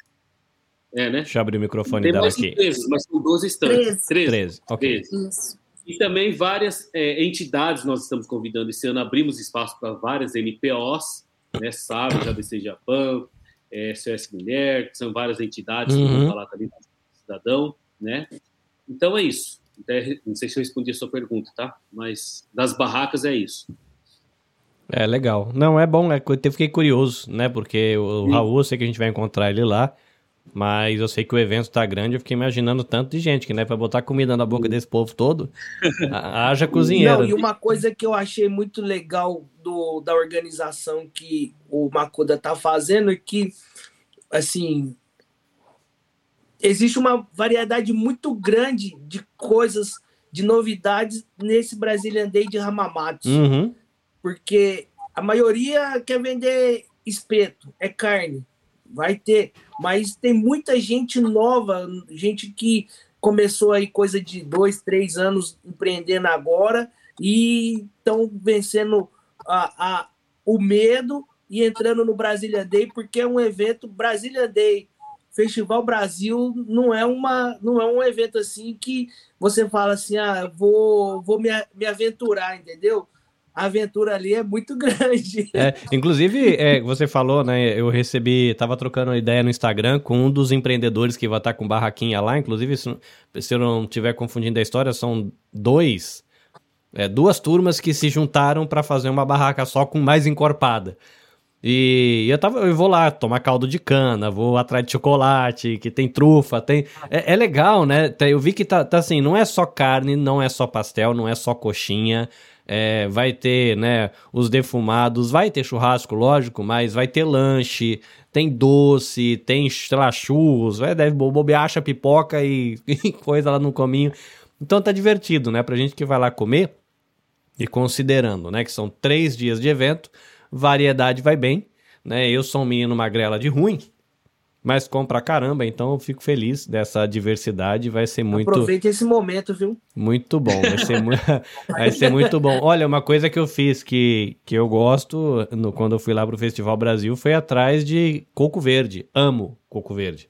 Sim. Então, é, a gente acha, mas não é tão fácil achar um coco verde para você desfrutar, assim, gostoso lá. Então você vai lá, né, uma tigelinha de açaí, né, na hora, na hora da tarde que tá quente, então vai ser muito massa. Sibeli, você falou aí que vão ter, são acho que 12 barracas e 13 empreendedores, não sei se eu entendi direitinho. É, conta um pouquinho pra gente, é, o que que vai ter lá? É porque são, é artesanato, é, sei lá, artistas plásticas, é no ramo da alimentação, é serviço. O que, que a galerinha tá levando lá? Sim, em primeiro lugar, eu quero parabenizar o, Brazilian Day, né? O, Makoda e o Kazu, porque, é, como o Raul falou, né? Vai ter muita coisa nova nesse Brazilian Day, e uma das coisas novas é, a, é, a, é essa oportunidade que eles estão abrindo para pequenos empreendedores também poder estar participando desse evento, né? Então, gente, todas as meninas que vão estar ali, é um frio realmente na barriga, né? Porque é a primeira vez que elas vão estar participando de um evento assim tão grande, né? Mas ali a gente vai ter 13 estantes, sendo que um estande é do Grupo MEI. Então, nesse estande do Grupo MEI, o que, que vai acontecer ali? A gente vai estar realizando sorteios né? E também a gente vai ter no domingo ali um mini estúdio, né? A gente vai ter uma fotógrafa que vai estar tá tirando fotos. Então, se você quiser tirar uma foto, ah, também quiser participar dos sorteios, também vai estar tá acontecendo ali nesse stand do Grupo MEI, tá? Então, são três, 12 estandes, né? Fora o do Grupo MEI, no total são três, e são, gente, mais de 20 empreendedoras, tá? Por quê? Porque, como vocês viram, nós somos mulheres bem resolvidas, não temos tempo a perder com mimimi, então a gente se une mesmo para estar tá ajudando umas às outras. Então a gente vai estar tá dividindo os estantes, né? Como você falou aí, o caso de uma pessoa que se uniu para estar tá fazendo algo bem legal, então elas também se uniram. Então, nesses estantes, o que, que a gente vai ter? A gente vai ter é, semijoias, teremos também artesanato, Teremos aquelas bolsas lindas da Pia Atelier, gente, aquelas bolsas feitas de, à mão, sabe, de crochê maravilhosas. Teremos também doces, a parte de confeitaria. Nós não teremos a parte de alimentação, a não ser a parte da confeitaria. Então, bolo de pote, pipoca gourmet, teremos bolos gelados, sabe aquele gostinho de Brasil, sabe aquela, aqueles doces maravilhosos que você encontra em feira no Brasil? Dá uma uhum. saudade, não dá? Então, lá na Feira Meio vai ter esses doces maravilhosos. E também teremos o artesanato, como você mesmo falou. Fora isso, gente, a gente vai ter assim, uma artista plástica que vai estar tá lá e ela vai vai estar tá lá no stand dela pintando, né? Ah, que legal. É, as peças que ela faz ali, né? Então você pode comprar as peças já prontas, como também aquelas que ela vai estar tá pintando ali na hora mesmo, tá? Boa. E também teremos, nossa, é tanta coisa, né, gente? Desculpa, meninas, se eu não conseguir falar de todo mundo, tá? Me perdoe, tá bom? Então, na parte de artesanato, teremos também os geladinhos. Não sei como é na terra de vocês que fala, né? Na minha terra fala chup-chup, não é isso, Raul? É, também é. Né? Também é. é. Tem, tem, eu acho que é, lá eu tava, eu era do interior, assim, eu engano bem, mas eu sou nascido em Salvador, na Bahia, mas não cresci lá. Cresci no interior de São Paulo. E lá tem uma galera que chama de geladinho, tem uma galera que chama de chup-chup. E, se não me engano, o pessoal do Rio de Janeiro fala sacolé. Que é o, o picolé de, é... saquinho também, né? Que seria o sacolé, né? Sim, acho que era Jujuba. Ah, não sei, gente. É o outro nome aí que eu não lembro é, agora. Não conheço, Mas eu conheço vários, esses três. É, são vários nomes, né, pelo Brasil todo. Então vai ter os geladinhos gourmet de coco queimado. Vocês sabem o que, que é isso? Meu Deus, de maracujá, nossa, maravilha, né? E também hum. a gente vai ter as meninas, né, que trabalham com tatuagem, né? Só que elas no, é dia, no dia do Brasil, nos três dias de Brasileiro elas vão estar fazendo tatuagem em glitter para as crianças, né? Não se preocupe, é tudo assim, não, não faz mal para a pele. Então vai ter lá as tatuagens, vai ter a maquiagem, sabe aquelas maquiagens de rosto maravilhosas? Ah, assim, aquilo é legal, aquilo é legal. As crianças uhum. fazer a festa, também vai ter esse tipo de de serviço. E fora isso também as tranças, né, com aquelas com aqueles enfeites lindos, sabe, bem Brasil mesmo, né? Então, gente, olha, vai ter muita coisa na Feira MEI e outra coisa que eu não posso deixar de mencionar, gente, todas elas vão estar ali com muita alegria e para estar tá recebendo todos vocês, tá?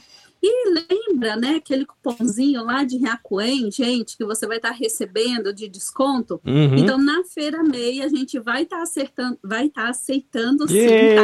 Só que a diferença é isso aí, gente. Eu falei pro Mário tá? que isso aí não, aquele, esse, esses 500 ienes de entrada não é gasto, é investimento. Ah, garoto.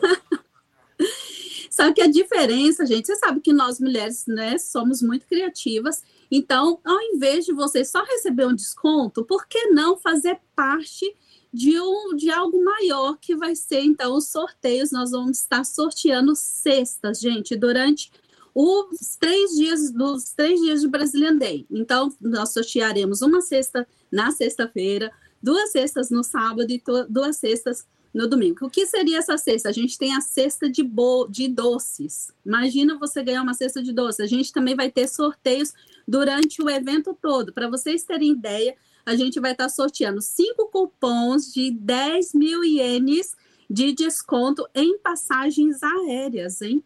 Então pode ser passagem para o Brasil, passagem para Okinawa, aí ó, hum, vai, aproveita para ir lá. Já vai lá, já, já pega um carrinho no Happy Okinawa Rent a Car.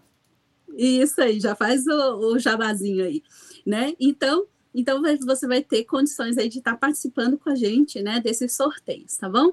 E para finalizar, né, eu iniciei aqui agradecendo e parabenizando é, a liderança aí, né, os organizadores do Brasilian Day por ter aberto essa oportunidade, porque desde o início eu posso ser bem clara com vocês aqui, eu já recebi é, vários é, convites, né, para estar tá participando e levando o Grupo MEI à Feira MEI, né, né para participar de outros eventos, só que infelizmente não deram, alguns não deram certo, por, às vezes por falta de comunicação, por falta de tempo, uhum. né? E, e, eu vou falar uma coisa para vocês, gente. O Macudo e o Casou, desde o início, toda a nossa negociação foi muito clara desde o início, sabe? Então isso eu acho muito legal. E eles também falaram com bastante tempo de antecedência. Aquilo que a gente combinou não mudou no meio do caminho, graças a não, Deus. Isso é legal, né? Porque é, não é fácil é, fazer evento e nem. Nem sempre é fácil você manter a ideia inicial de pé. E quando a coisa muda no meio do caminho, às vezes gera né, o desconforto. Então é legal. Muito bem para todo mundo que está ralando aí para manter Parabéns. a coisa na linha. Muito bem. Muito obrigada. Sheila Onishi falou de que vai estar com roupas e sapatitos. Conta um pouquinho do que você vai estar levando lá para alegrar corações e deixar o povo bonitinho lá no Brazilian Day. Gente, olha, eu tô preparando uma mega queima de estoque da moleca. Tá? Já! Então, assim. Gente, aproveita! É hora de economizar! Nesse momento, a gente está trabalhando uma campanha de 20 a 40% de desconto nos nossos Boa. calçados. Além disso, amanhã eu vou estar selecionando tudo o que vai para promoção por mil ienes ou dois mil ienes. Imagina você comprar raceirinhas, Beira Rio, Visano, Moleca, é, ou infantis também por mil ienes. Infantis a gente tem a linha menino e menina, né? Molequinho e molequinha. Então eu vou estar aproveitando que eu sei que o Brazilian dele tem uma força de atração de público muito uhum. grande é o maior evento da comunidade brasileira no Japão e vou estar tá levando sim muita mercadoria. Então, é para quem estiver visitando o Brazilian Day, gente, vocês vão aproveitar muito, que vão ser preços só lá durante os três dias do evento. Então, nós vamos ter rasteirinhas a partir de mil, escarpãs. Um escarpão geralmente custa de 4 a 6 mil ienes. Nós vamos ter muitos modelos a partir de 2 mil ienes, tá? E toda a linha infantil, o que eu conseguir levar, eu vou colocar na promoção por mil ienes. Então, assim, a linha infantil você não acha no Japão para presentear. Quando eu fazia dom, que até os japoneses compravam o meu primeiro sapatinho, aquela coisa para presentear, uhum. é um uhum. produto bem bacana, é bem legal para você vestir a sua filha mais bonitinha. Na época do Dom, que também eu lembro que um dos gerentes gerais, ele falava assim: "Nossa, criança japonesa só usa tênis. Nossa, o Brasil tem tanta coisa bonita". E eu acho isso legal é, essa coisa de trazer o melhor do Brasil e entregar o melhor do Brasil, né? E tô levando também panfletos, obviamente, para é, uhum. é, promover também a locadora de carros em Okinawa. Então, vou estar tá promovendo a Exotic Fashion, que é a parte das roupas. Não pretendo levar roupa, porque o que eu pretendo fazer com sapatos é muito grande. A gente trabalha com 800 modelos de sapato, é impossível levar tudo que eu tenho. Né? Então, assim, a gente vai estar tá levando uma parte, e as meninas que quiserem deixar feito um pré-pedido, pode entrar no site, fazer um pedidinho do que você quer que a gente entregue lá para você. Você pode estar indo, provando sem compromisso algum. Então aproveita o Brazilian Day para se conectar com a gente e não deixe de visitar o nosso stand. Vai ter promoções incríveis somente esses três dias. Muito bem, muito bem, muito bem. A gente está falando aqui de novidade, né? É, o pessoal tá acompanhando, né? A gente tá só. A gente tem, chegou a quase 40 pessoas acompanhando ao vivo. A gente tem gente acompanhando no canal da Nabecast, né? Só lembrando o pessoal de que a gente está gravando aqui é o Diálogos Motiori, que é o podcast original da Nabecast. É o meu podcast. Que o pessoal perguntou, pô, cara, por que, que o Johnny não tá no rolê? O Johnny não tá no rolê porque ele é o apresentador do Brazilian Day. Nós estamos gravando o meu podcast, o Diálogos Uhum. Motiori, em parceria com o Brazilian Day, e por isso está sendo transmitido na página Brazilian Day, que tem uma galera lá, tá com mais de 30 pessoas conectadas agora na página Brazilian Day. E no Brazilian Day também eu estou colaborando nos plantões, que são as lives que a gente entra, aí sim, uma live organizada pelo Brazilian Day com o apoio técnico da Nabecast, tá? Então só o pessoal perguntou, pô, cadê o Johnny? Por que, que o apresentador do Brazilian Day não tá na live aqui no canal? É porque é o meu produto sendo compartilhado em parceria com o Brazilian Day, eu usando aqui a minha técnica como podcaster para servir né, a galera que vai estar lá e a gente fazer essa troca. Né? A gente dá visibilidade para os empreendedores e os empreendedores acabam me apoiando enquanto produtor de conteúdo. Né, que o pessoal perguntou aqui, poxa, mas por quê? Né? Parece estranho. Mas é por isso, né? Aqui é o cantinho do tio Carlinhos, mas a gente está estendendo as asinhas e sendo acolhidos pela página é, Brazilian Day. É, vamos lá, a gente falou um pouquinho do que vai ter lá. Eu acho que, como a gente sempre tem feito nas gravações aqui do Diálogos Motiori, nessa série especial em parceria com o Brazilian Day, é a gente reforçar o que a gente tem de informações. É, então eu vou abrir aqui o microfone do Mário e se eu esquecer alguma coisa, ele, por gentileza, pode entrar. Afinal de contas, a gente tem que fazer o jabá valer a pena aqui. 15, 16 e 17 de setembro, ou seja, essa semana, contagem regressiva. Olha aquele olhar dentro do olho do Macuda, assim, de quem não dorme. É, é, é, faz parte, né? Ainda mais fechando as coisas com, com fuso horário trocado, né? Que lá no Brasil é de dia. Entrada, para quem tem mais de 18 anos, 500 ienes e você recebe 5 fichinhas de 100 Sim. ienes, ryakuen, que nas compras Uhum. acima de 1.000 ienes, lá na praça de alimentação, ou como a Cibele disse, lá na feirinha, você ganha esse descontinho. Opa, aqui tem um microfone, acho que foi alguma coisa aqui. É, aí a gente tem, se você quiser a área VIP, que é uma área reservada na frente do palco, para você ter um pouco mais de tranquilidade para assistir o show, 3 mil ienes. Então você paga a entrada e compra o acesso a essa área VIP na frente do palco. Do lado direito, não, do lado direito para quando a gente está vendo o mapa. Do palco. É, né, do ladinho do palco, que se você tiver de frente com o palco, do lado direito do palco, a gente vai ter o lounge, que seria o camarote. Esse é 15 mil ienes, né, Macuda? Sim, exatamente. Isso, aí é, lembra pra gente o que, que tem lá. Eu vou pagar 15 mil ienes, além de dar abraço no Macuda, o que, que acontece?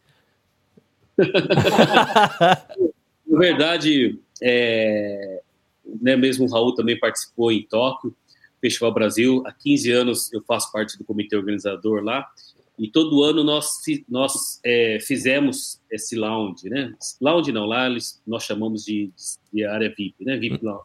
E em Hamamatsu que nós batizamos de VIP Lounge, porque temos a Ok. VIP área na frente do palco, porque como esse ano vai ter show da Lisa Ono, é, Miyazawa Kazufumi, Ramos, é, no domingo Del Feliz, Joey Hirata e, e do Saulo, então a gente né, é, precisou criar essa área VIP na frente, porque tem os fãs desses artistas que querem estar sentado, querem estar próximo do seu artista, então nada mais do que justo nós criamos esse espaço para essas pessoas.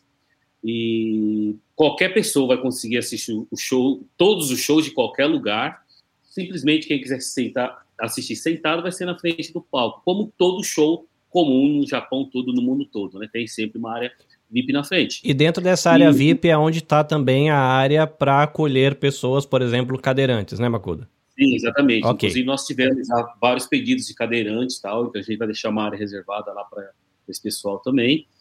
E o lounge, o que, que é um lounge? O lounge está sendo uma novidade aqui em Hamamatsu, na verdade. As pessoas tá- tão- estão até um pouco assustadas, pô, 15 mil ienes. Mas pensa bem, 15 mil ienes, para você que é empreendedor, para você que é investidor, você que pensa em empreender, sabe?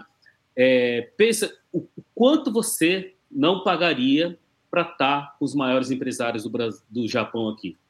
Entendeu? Você passar um Uhum. momento com esses empresários. É, vão estar, no, no dia da abertura da nossa cerimônia, vão estar prefeitos, deputados, senadores, vereadores japoneses, sabe? Então, a, a gente estava aqui falando que tem que ser o mercado japonês, então nós estamos trazendo essas pessoas, essas personalidades no nosso lounge, né? E quase todos é, as pessoas da mídia, influencers, produtores de conteúdo vão estar no evento. Então, será que 15 mil é barato? Será que é caro? Não sei. Aí vai no bolso de cada um. Né? E se você tem uma visão, né, lá na frente, uma visão de empreendedorismo, eu acho que não é gasto, é um investimento. E outra, você vai estar das 11 horas da manhã até 5 da tarde comendo e bebendo à vontade, inclusive bebida alcoólica, chopp, caipirinha, champanhe, vinho. E do meio-dia até as 3 da tarde, você vai estar comendo churrasco, entendeu? Então, é, eu acho que, né, e vai estar sentado na sombra, você entra e sai, você pode ir nas barracas, comer uma comida mineira, comer o que você quiser, comprar, voltar, tá, ficou cansado, volta, vai ter sofá, vai ter puff para você sentar. Então é isso.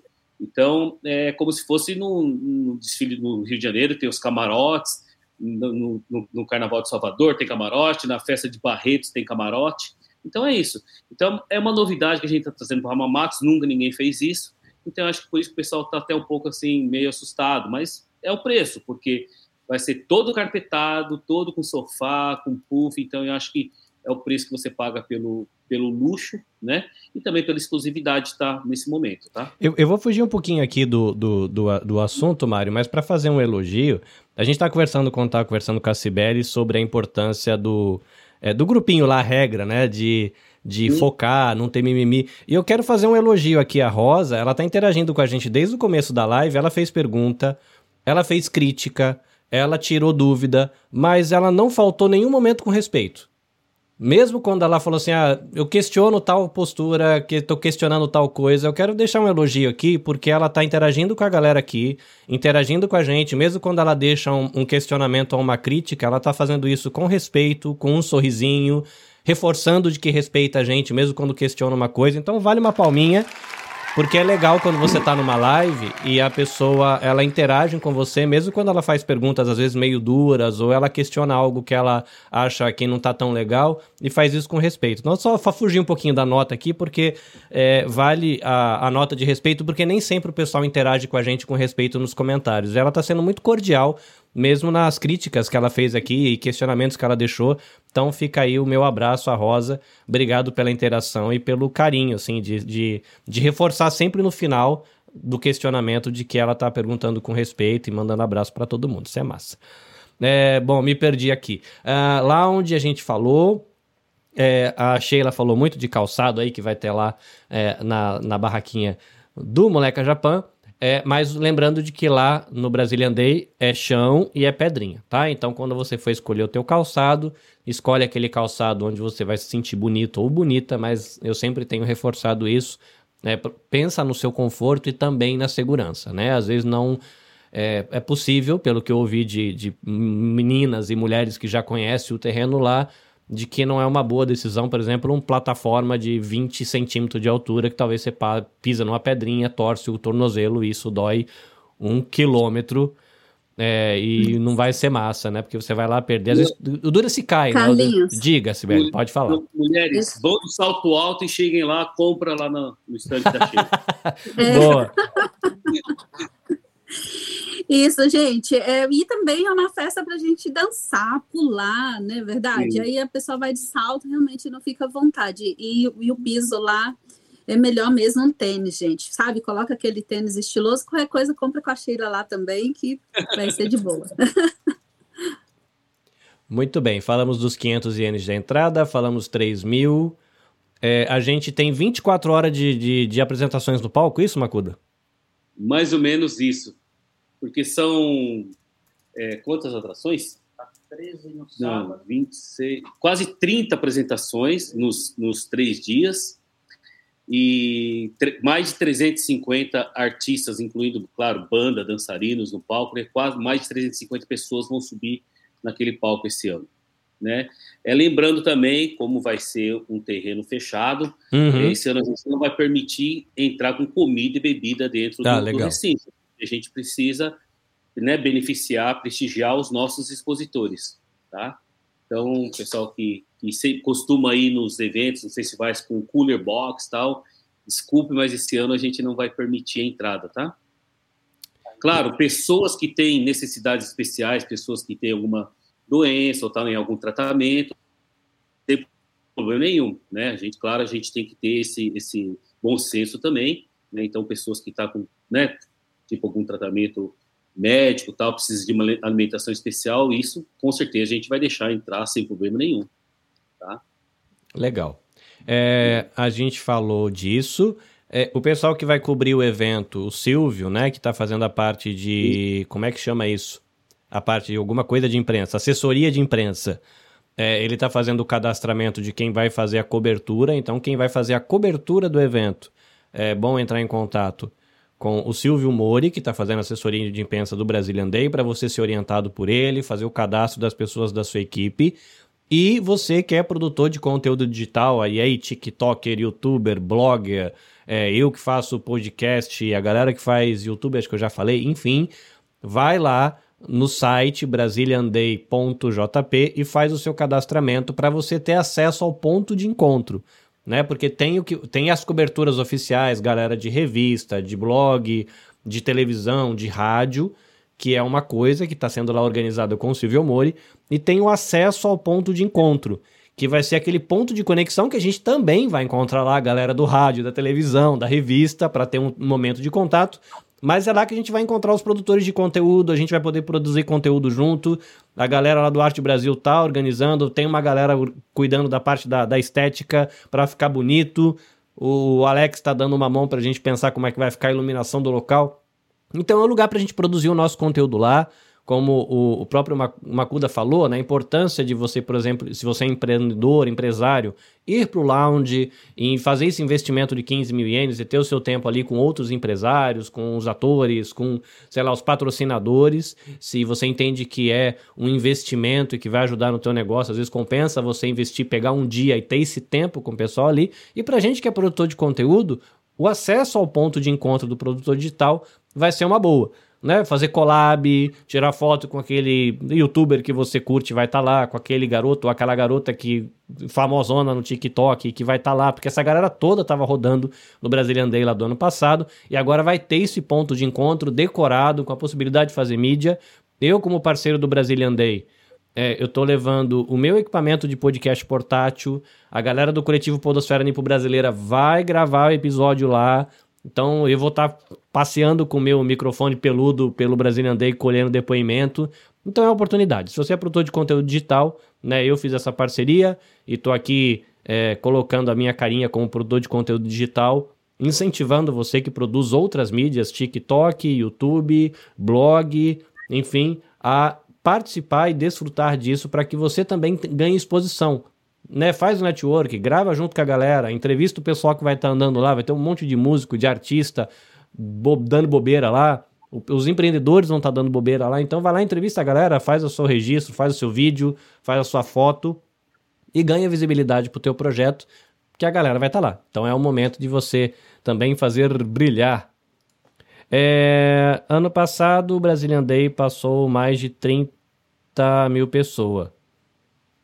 É, aí eu não consegui entender o finalzinho aqui. É, quanto, quanta gente passou lá no Brazilian Day do ano passado? Mário, você explicou, acho que em uma das lives, como é que foi feito esse cálculo e qual a expectativa para esse ano. É, na verdade, o, a polícia que estava no nosso stand lá, eles têm um cálculo deles, né? É que, como expliquei na, na live passada, nós fizemos no Soramo, e lá fica entre, entre a estação de Hamamatsu e a estação de Intense. Então, circularam nos dois dias de evento, circularam, tá? Não que ficou 20 mil pessoas paradas lá, que isso humanamente é, é impossível. Circularam nos dois dias do evento 25 mil pessoas. Não que essas 25 mil pessoas estavam no Brazilian Day, tá? Então, como ali também é um shopping, é o Intetsu, um shopping muito famoso de Hamamatsu, e tem as duas estações, então é, circularam 25 mil pessoas nos dois dias, isso cálculo da polícia, tá? Uhum. Então, como é o cálculo deles, então a gente usa isso como dado oficial do evento que circulou no evento. Esse ano, por ser um local fechado, não vai ter as pessoas circulando, as pessoas passando, claro, vai ter a entrada também de 500 eles, né? Então, a gente realmente não sabe calcular, mas a gente acredita que Hamamatsu tem 10 mil pessoas, Shizuoka tem 30 mil, Toyohashi, que está do lado, tem mais 15 mil quase, acho que por aí, não sei, 10 mil e pouco. Antes tinha 15 mil. Então, Haiti tem quase 60 mil brasileiros. Então, vai vir muita gente. A gente sabe que está vindo. Cara, só de Guma, onde eu moro, da minha cidade, Oizumi, tem uma caravana de 60 pessoas vindo. Uhum. Já tem, é, tivemos ligação de pessoas de Gifo, de Haiti, perguntando se podia trazer van, né, que iam trans, transporte as pessoas. Então, a gente sabe que está vindo gente do Japão todo. Né? Então, realmente, esse ano está sendo uma aposta, tá? Então, as empresas que estão participando desse ano com a gente praticamente tá, estão, assim, investindo com a gente, porque também a gente, a primeira vez, está fazendo nesse formato, né? E acho que até acho que a gente não tem aquela parte de perguntas e respostas, mas eu vou responder aqui para a Rosa Linda.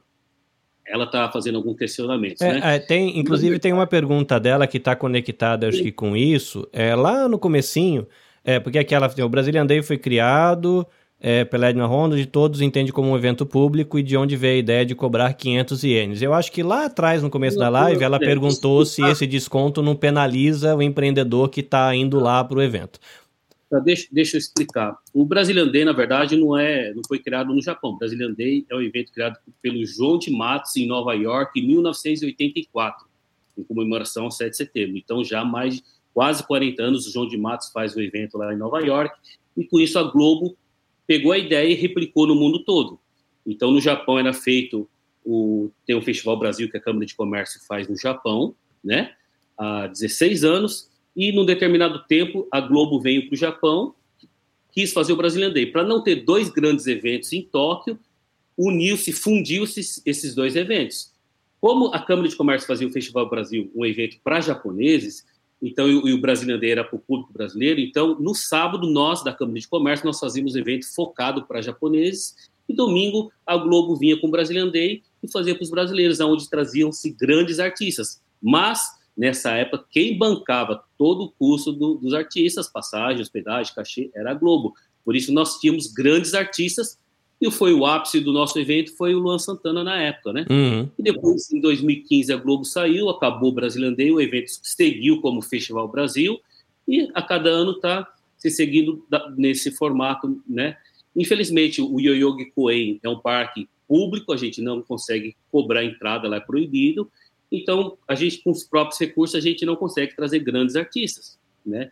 E ano passado, a gente começou a fazer o Brazilian Day em Hamamatsu, conseguimos trazer o Tony Garrido, um artista muito bom, e a cada ano a gente pretende melhorar, trazer. Agora, o ano que vem, a gente já pretende trazer um artista do primeiro escalão, tá? Nós já temos alguns nomes, né? São artistas, por exemplo, só para você ter uma, ter uma noção, hoje, por exemplo, um Henrique Juliano da vida custa 1 milhão e 200 mil reais. Claro, não tem como trazer um artista desse. Mas a comunidade brasileira merece ter bons artistas. Mas como nós não temos, né, é, uma Globo que patrocina, alguma empresa brasileira que tenha condições de investir, que seja 10 milhões, 5 milhões no evento, a gente tem que começar a cobrar a entrada, tá? É, se a, a comunidade brasileira trabalha demais, merece ter né? A gente vê a dificuldade. Eu já faço evento há 20 anos, a dificuldade de fazer evento sem bilheteria. Né? Então, a gente depender de patrocínios, venda de barraca, conta não fecha. Né? Então, se a gente quer fazer um evento de qualidade, né? eu não sei se a, se a Rosa ela conseguiu vir o ano passado, se ela vê a estrutura que nós fizemos.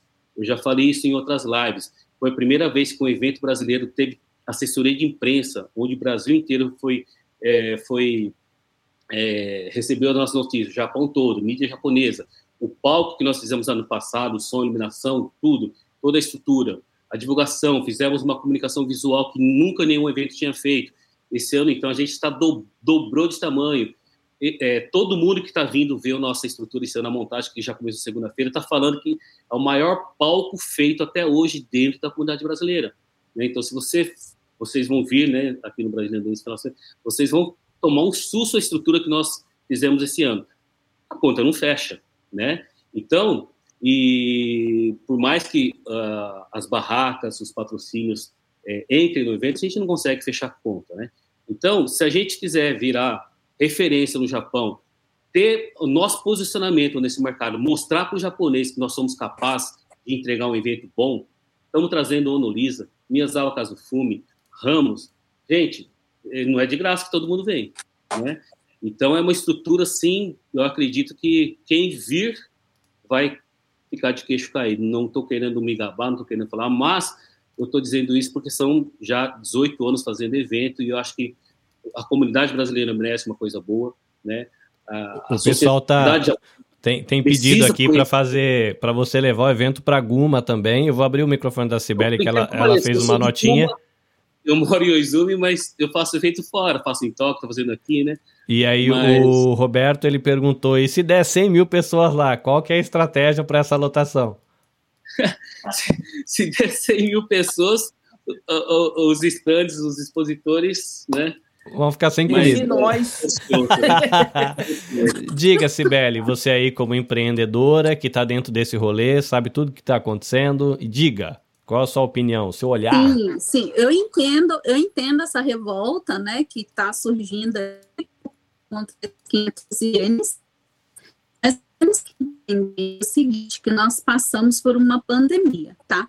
E todos nós, como empreendedores, vocês estão me ouvindo? Ok? Sim, então, assim, travou assim, um pouquinho, mas voltou. Nós, como empreendedores, ok? Não só como empreendedores, mas o mundo inteiro, se vocês forem analisar, um pós-pandemia, muita coisa mudou, gente, né? Então, aí as pessoas às vezes falam assim comigo, olha, Isabelle, mas antes é, é conhecido como, como um evento gratuito. Eu entendo isso, gente, mas a gente tem que entender também que a gente está num pós-pandemia, e depois dessa pandemia, que não foi fácil para ninguém, não foi fácil para os empreendedores, não foi fácil para quem faz eventos, que está promovendo eventos, porque até os artistas no Brasil, né, muitos também passaram aí por uns momentos bem complicados. Então, uhum. Então, com essa mudança toda, gente, a gente tem que compreender que desde as pequenas mudanças, né, no nosso dia a dia, por exemplo, hoje, né, hoje a gente pode falar que não é a mesma coisa né? A nossa vida hoje a gente tem muita coisa boa, sim, que está disponível aí no pós-pandemia, o, o, online, isso expandiu muito. É, hoje a gente está aqui, tem, hoje grupos menores não precisa mais ser grandes empresas para fazer, por exemplo, uma videoconferência. Não, você tendo um grupo pequeno, você mesma faz a sua videoconferência ali, na é uhum. verdade. O YouTube está aí, outras coisas. Então, com, as, com essa pandemia, a gente vem, né, não tem jeito, tem, a gente tem que ser flexível e estar tá se adaptando. Agora também a gente tem que olhar para um outro lado, né? Tipo, não é, é acima dos 18 anos. Né, que vai ser cobrado. E outra coisa, você comprando né, esse ingresso, você vai ter esse desconto. Aí, ah, mas Sibeli prejudica também os empreendedores. Mas nós empreendedores também, a gente também, como eu falei anteriormente, nós somos, nós temos que usar também a nossa criatividade. E é o que o grupo MEI e a Feira MEI está fazendo. Peraí, vamos usar a nossa criatividade. O que, que a gente pode oferecer, então, em contrapartida, para que os nossos clientes eles não se sintam lesados? Então, a gente vai procurar trazer alguma coisa em contrapartida para estar tá oferecendo para eles. Além do show, além né, de estar tá ali curtindo aquela festa maravilhosa, vocês viram aquele telão, gente, maravilhoso lá naquela esquina, Jesus, né? Então, isso daí, se a gente quer mostrar para o Japão que a nossa cultura também ela é uma cultura bonita, ela é uma cultura rica e que a gente, nós brasileiros, também sabemos fazer um bom evento, não tem jeito, gente. A gente, todo mundo tem que se unir e cooperar, porque os japoneses fazem isso, né? Você vê as caixinhas por aí, né? Que os japoneses eles se unem para realizar algo. Então, por que, que quando é a nossa vez, por que não, gente, né? Veja esse 500 ienes como uma forma de contribuição para fazer com que sua, aquela festa seja tão linda e possa haver muito mais festas como essa. E deixo a dica aqui para vocês lerem um artigo que o investidor no Japão escreveu aqui, ó, defendendo, gente, esse Gorriacoen. Fica a dica para vocês aí do Brazilian Day compartilhar depois. Hein? É legal. É, foi perguntado aqui no, no eu, eu, eu, como moderador da live, né? E no caso aqui a minha live em parceria com o Brazilian Day, eu me dou ao direito de escolher qual comentário eu coloco na tela. É, e tem muito comentário, muita pergunta que diz respeito especificamente à organização do Brazilian Day. Eu não vou colocar na tela, e eu não vou me meter nisso porque aqui no Motiori, que é o meu podcast, a gente está tratando de empreendedorismo no Japão e abrindo espaço para falar do evento. Os organizadores do evento, Mário Makuda, Kazu e a, a, galera da imprensa, eles vão responder esses comentários, tá? Então, é, como moderador da live, eu me dou o direito de escolher o que eu coloco aqui. Eu não coloco palavrão. É, crítica respeitosa que eu acho conveniente para o que está acontecendo no meu podcast, eu coloco, e aquilo que eu julgo que não é pertinente, eu não coloco. Então, os questionamentos para a organização do Brazilian Day serão respondidos pela organização do Brazilian Day. O meu podcast, que está sendo gravado agora, também transmitido para a página, não vai tocar nesse assunto porque eu não faço parte da organização, eu apenas, como produtor de conteúdo digital, estou sendo um parceiro para ajudar artistas que já passaram por aqui, Johnny Sasaki, que já passou aqui, Joey Hirata, que já passou aqui, vários cantores que já passaram aqui, terem mais exposição. O que, que eu ganho com isso? Enchi meu bolso de dinheiro? Não, não enchi meu bolso de dinheiro. A minha cara tá aqui. Né? Essa é a contrapartida. Eu uso, eu uso a minha experiência, uso a plataforma do meu podcast, a plataforma da minha live. A Sibeli falou aqui que a gente pode usar isso. Estou fazendo a minha live para o meu canal no YouTube, para minha página no Facebook e também para a página Brasileiros no Japão. Então eu estou usando a minha técnica e ganhando exposição enquanto eu faço essa parceria. Aqui é uma troca de ganha-ganha. Eles não precisam pagar uma pessoa para fazer isso e eu não preciso pagar para ter acesso a possíveis ouvintes e pessoas para conhecer o meu trabalho. Então a gente está fazendo uma troca de ganha-ganha, tá? Mas assim, eu, eu sei que as perguntas que estão sendo aqui a pessoa fica incomodada porque não está sendo respondida, mas eu não sou da organização do Brazilian Day, então eu não vou me envolver. É a própria organização que vai responder para você depois nos comentários ou no inbox. Que inclusive perguntaram aqui, pô, quem está respondendo no inbox? Não faço ideia, tá? Porque eu só estou fazendo a minha live aqui, não faço ideia quem está respondendo inbox. É, vamos lá, o pessoal está dizendo que está lindo demais o telão, tem 30 e poucas pessoas na live. É, olhando os vídeos, parece que o evento está sendo bem organizado. Iremos amar, obrigado por proporcionar. Ah, Parabéns, você não faz parte dessa organização. Sim, eu não sou, não sou parte da organização, tá, gente? Eu tô aqui, minha cara tá aqui toda hora. O pessoal tá achando, ah, você. O pessoal me entra em contato comigo. Fala, ah, cara, o que que vai falar? Cara, não sei, fala com a organização. Eu sou um produtor de conteúdo parceiro. Não sei o que tá rolando lá na, nos escritórios, não participei de reunião nenhuma. Sibeli, você viu minha cara alguma vez em alguma reunião do Brazilian Day? Ninguém viu, porque eu não faço parte do rolê, tá, gente? Eu sou parceiro. Não faço parte do rolê. Aproveitando, gente, eu sou responsável também só pela feira amei, tá? Porque tem gente também que entra em contato comigo, perguntando as coisas, eu falo, não, não, eu já passo o contato aí, ó, do Bacuda. É, se eventualmente amanhã, né, se eventualmente amanhã tiver, por exemplo, um plantão Brazilian Day, aí eu tô aqui fazendo técnica a serviço do Brazilian Day. Aí eles estão na coordenação, eles respondem tudo que eles quiser, tá? Aqui dentro do podcast eu não vou me dar o mérito de me envolver em todas as respostas, porque é de respeito à organização, e aqui é um outro rolê, vai pro Spotify depois, tal. E a, a, a pessoa que comentou aqui, ela. Ah, não sabia que você não fazia parte da organização, porque, é claro, né? Tá vendo minha cara aqui, acha que eu sou parte do rolê. Obrigado pelo respeito, pelo carinho. Diz que gostou de mim. Beijo para você, espero ver você no Brazilian Day. Quem sabe a gente trocar um, um copinho de refrigerante ou um caldo de cana. É, e é isso. A gente tem cantores aqui, artistas, acho que deixaram recados aqui. Eu não vou lembrar o nome de todo mundo, tem trocentos comentários aqui. Mas Raul Cibele, Sheila, que tá quietinha faz um tempão. Esqueci de alguma coisa importante, Sheila? Diga você, como empreendedora.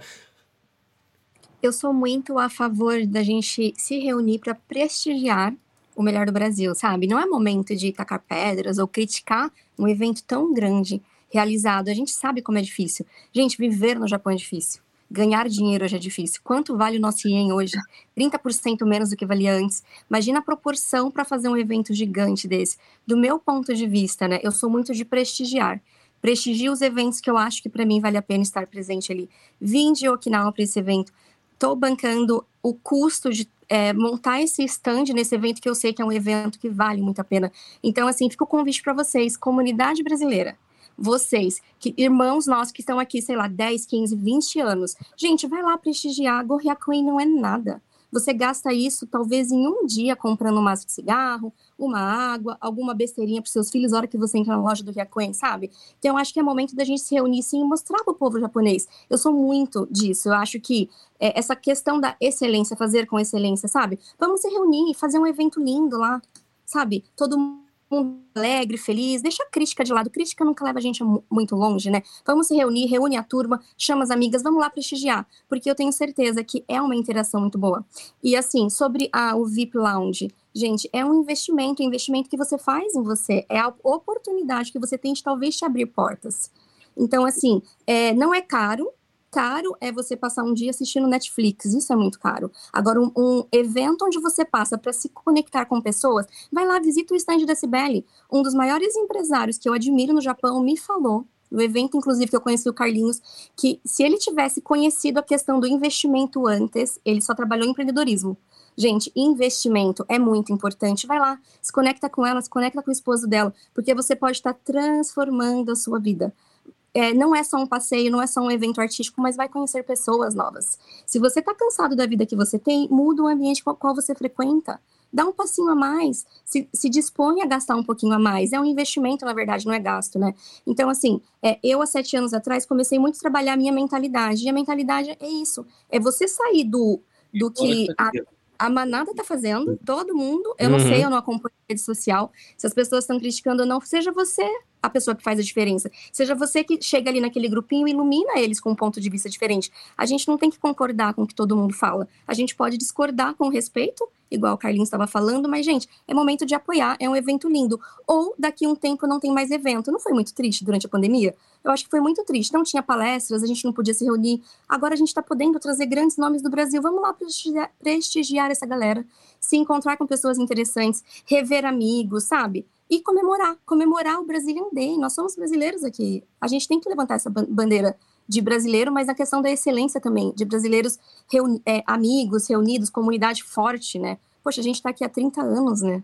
É, esse é o meu ponto de vista, tá, uhum. gente? É, chegou o comentário aqui da Roda, falou assim, ah, vamos nos reunir, vamos multiplicar.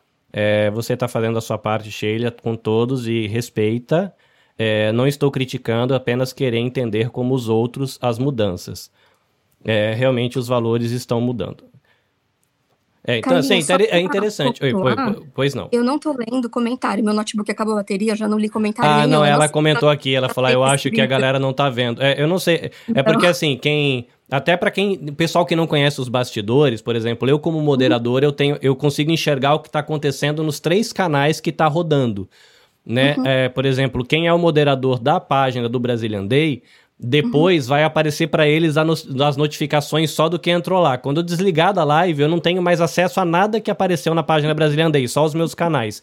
E quem tá uhum. conectado aqui com a gente aqui na telinha pelo smartphone, eles não enxergam nada, então dependem de eu falar, porque o pessoal não sabe o que tá rolando. Então, é, quem ficou sem resposta, né, é melhor aguardar ou cutucar o pessoal lá do Brazilian Day na página porque quando uhum. acabar a live aqui, eu perco, eu não, eu não visualizo nada, né? Eu não consigo interagir, aí a organização lá tem que, é, como é que fala? Interagir e responder pelo, pela caixinha lá de, da administração do Meta e aquelas coisas todas de internets. Mas é isso. Eu acho que a gente cobriu bastante coisa. Não sei se com essa cara de cansado Macuda, se a gente vai fazer é, um plantão amanhã. Saindo daqui, eu vou lá pro local ainda terminar de montar, pintar umas, umas madeiras que tem ainda. A noite é longa. Bom, é, na verdade, eu não, eu não tenho que dar satisfação para ninguém, porque acho que só a gente que sabe a luta que está para fazer esse evento, né? Mas é, eu não quero deixar também a Rosa sem, sem resposta, né? Uhum. É, Rosa, eu acho que ultimamente, depois da pandemia, você faz compra no mercado. Então, é, hoje você vai no mercado com Gorrea Queen, o que, que você compra? É, tudo subiu. O custo do evento também subiu, né? É, não é legal, mas eu vou só para só, só uma reflexão sua, Rosa. É, se você fizer os cálculos dos valores das barracas, dos patrocinadores, só o custo do evento hoje está custando 15 milhões de ienes. 15, né? Então, a conta que você fizer com patrocínio, com barraca, com isso, com aquilo, não fecha a conta. Né? Então, a gente que é organizador, é o que a Sheila falou, e já foi falado em outras lives também, foi falado na nossa reunião. Pensa, acabou o evento da comunidade, o que vai ser? Então, eu acho que se tem uma pessoa né, que tem coragem de fazer um evento desse tamanho, arriscar, sem ajuda de governo, sem ajuda de nada, né, na raça e na coragem. Claro, tem as pessoas que me ajudam, o Cazu, outras pessoas também, muitas pessoas envolvidas, a Paula Condo também, né, o Alex também estão tá, envolvidos fazendo. A Cibele é, aceitou esse desafio de fazer Feira May. Então, quem na comunidade que teria essa coragem, né? Então, eu acho que as pessoas que estão dentro do evento acreditaram no projeto, acreditaram na causa e estão junto com a gente, é isso, né? E eu não tenho que ficar dando satisfação dos 500 ienes, se os próprios expositores estão de acordo, né? Então, é uma forma da gente, claro, né, é, fazer o público consumir também, claro, tentar é, juntar mais recursos para poder a gente entregar um evento cada vez melhor, tá? Ano que vem, como já, já falei e repito, ano que vem nós vamos ter um artista de primeiro escalão, tá? Então, isso não é de graça, Né? Então, espero que tenha respondido, tá, Rosa? Espero que você venha no evento também, tá? Se os 500 ienes realmente foram um problema para você, a gente te dá esses 500, a gente vai te dar o bracelete, você é minha convidada do evento, tá bom? Me procura lá, eu, eu vou te receber é, com todo carinho lá no evento. Beijo para vocês. Obrigado, Carlinhos. Muito bem, muito bem. Bate-papo, eu acho que vale a pena, né? Pelo menos a gente não viu nenhum, nenhuma palavra de baixo calão aqui nos comentários. As perguntas foram feitas, as críticas foram feitas todas com respeito, né? Então a pessoa que tá, o pessoal que tá aqui tá expondo sua opinião, pelo menos está expondo com respeito, e isso é massa, né? Então a gente pode questionar, pode criticar, tirar as dúvidas e o respeito que foi mantido nos comentários aqui é louvável. Muito obrigadinho para quem passou aqui. A grande maioria da o galera. Mineirinho, mineirinho do, do bigode sexy aí. Pois é. E aí é o seguinte: é, eu vou pedir para cada um deles deixar os arrobas da propaganda. Então, por favor, vou começar aqui com o Mineirinho. Diga, Mineirinho, Diga o seu arroba, onde o pessoal conhece o teu trabalho e te dá um oi. Ah, eu, é, espere eu nos eventos, que a gente bate um papo e a gente pode trocar as, as, uns, umas informações. A gente adora uma fofoca, entendeu? Cadê esse Sibeli? A Sibeli falou de homem que gosta de fofoca e a chama aí, ó. Vai fa... Uma pessoa sem fofoca, gente. Não é fofoca, é informações. Nós adoramos especular curiosidades, entendeu? então, me encontre lá no, no, nos eventos que se não me chamam, eu me convido e vamos para cima aí, porque olha, esse Day. Oi? Não, é, outro dia, acho que alguém da mídia me perguntou é, que comidas que ia ter lá, eu falei por cima, mas se você puder falar o que, que você vai levar lá pra gente esse ano, pô? Ah, ó, o eu além, do, além do bigode. Que às vezes até eu esqueço, entendeu? Mas ó, o feijão tropeiro, o açaí, a nossa pamonha não vai faltar, entendeu? Do meu lado vai estar tá o mango Belém com a tradicional cu culinária do Pará. Boa. Vai Uau. ser uma vai ser uma uma uma concorrência assim bem saudável, porque o cliente vai chegar e agora, vamos para Minas ou vamos para o Pará? Oh. Entendeu? Então, é, a maioria da, das pessoas que estão ali nas barracas eu conheço já. O Pata Negra também com, vai vir com os defumados dele, o torresmo dele. Eu acho que o pessoal tem que se preparar para degustar de tudo, porque, nossa, esse Brazilian Day de Ramamatos está incrível em questão culinária. Pelo amor de Deus, até eu tô, já tô eu vou começar o jejum meu amanhã para ficar três dias comendo bem. Mas, sabe, Raul, uma tá coisa que, que o Mário ele está reforçando aqui nos bate-papos que a gente está tendo, tanto no, no, nos plantões do Brazilian Day, quanto na visita da galera do Brazilian Day aqui no Diálogos Motiori. É, da questão da importância de mostrar a cultura, a música e a culinária do Brasil, que também faz parte da arte e da cultura do Brasil, a culinária. E é, é soft power, não sei se alguém conhece esse trabalho, né? Esse, é o poder macio, que é aquilo, por exemplo, que a China está fazendo. Eu cresci num ambiente onde a China era o país esquisito. Eu cresci num ambiente onde eu ouvia as narrativas dos filmes americanos de que o Oriente Médio era esquisito. O que, que a gente tem no Oriente Médio agora? Os maiores jogadores de futebol do mundo estão lá, tá todo mundo amando os times do Oriente Médio. O que, que chama isso? Soft power. É você mostrar a tua cultura, mostrar o teu olhar, você mostrar através da cultura, né? Você leva. Hoje eu acho a coisa mais natural do mundo ver um filme com um monte de letra chinesa começando o começo do filme. Eu não acho mais estranho ver kanji chinês no início de uma animação. Por que, que eu não acho mais estranho? Do mesmo jeito que eu não acho estranho assistir um seriado em inglês, Hoje já tá normal, daqui a pouco você assistir um filme legendado em português com as legendinhas em chinês, com, com áudio em chinês, né? Assim como a galera do Dorama tá assistindo, né? As coisas em coreano com legenda em português, né? Soft power, a Coreia alcançando o mundo. E a cultura, né? A comida, a dança, a música é uma maneira, a arte, né? Até a galera da pintura, a galera do, do artesanato, é uma maneira da gente... É, le levar o Brasil, né? E o Brasil gera negócio, né? Manda, Macuda. Não, só abrindo parênteses, desculpa te cortar, que além da garota brasileira que a Paula tá, tá cuidando, a Paula Condo e o Alex, vão ter meninas lindas. e tem a Feira MEI, que a CBL está né, tá, tá cuidando com muito carinho também, nós vamos ter um stand pros produtores de conteúdo digital também, tá? Estava esquecendo. Uhum. Então, é, isso também é uma coisa inédita esse ano. A artista plástica Paula Caquiara tá fazendo, vai fazer um painel lindo, lindo com as alunas dela. Muito bom. À mão, montado esse tema de conteúdo digital, Facebook, Instagram, LinkedIn, TikTok, não sei o que, vai fazer um painel mais surpresa.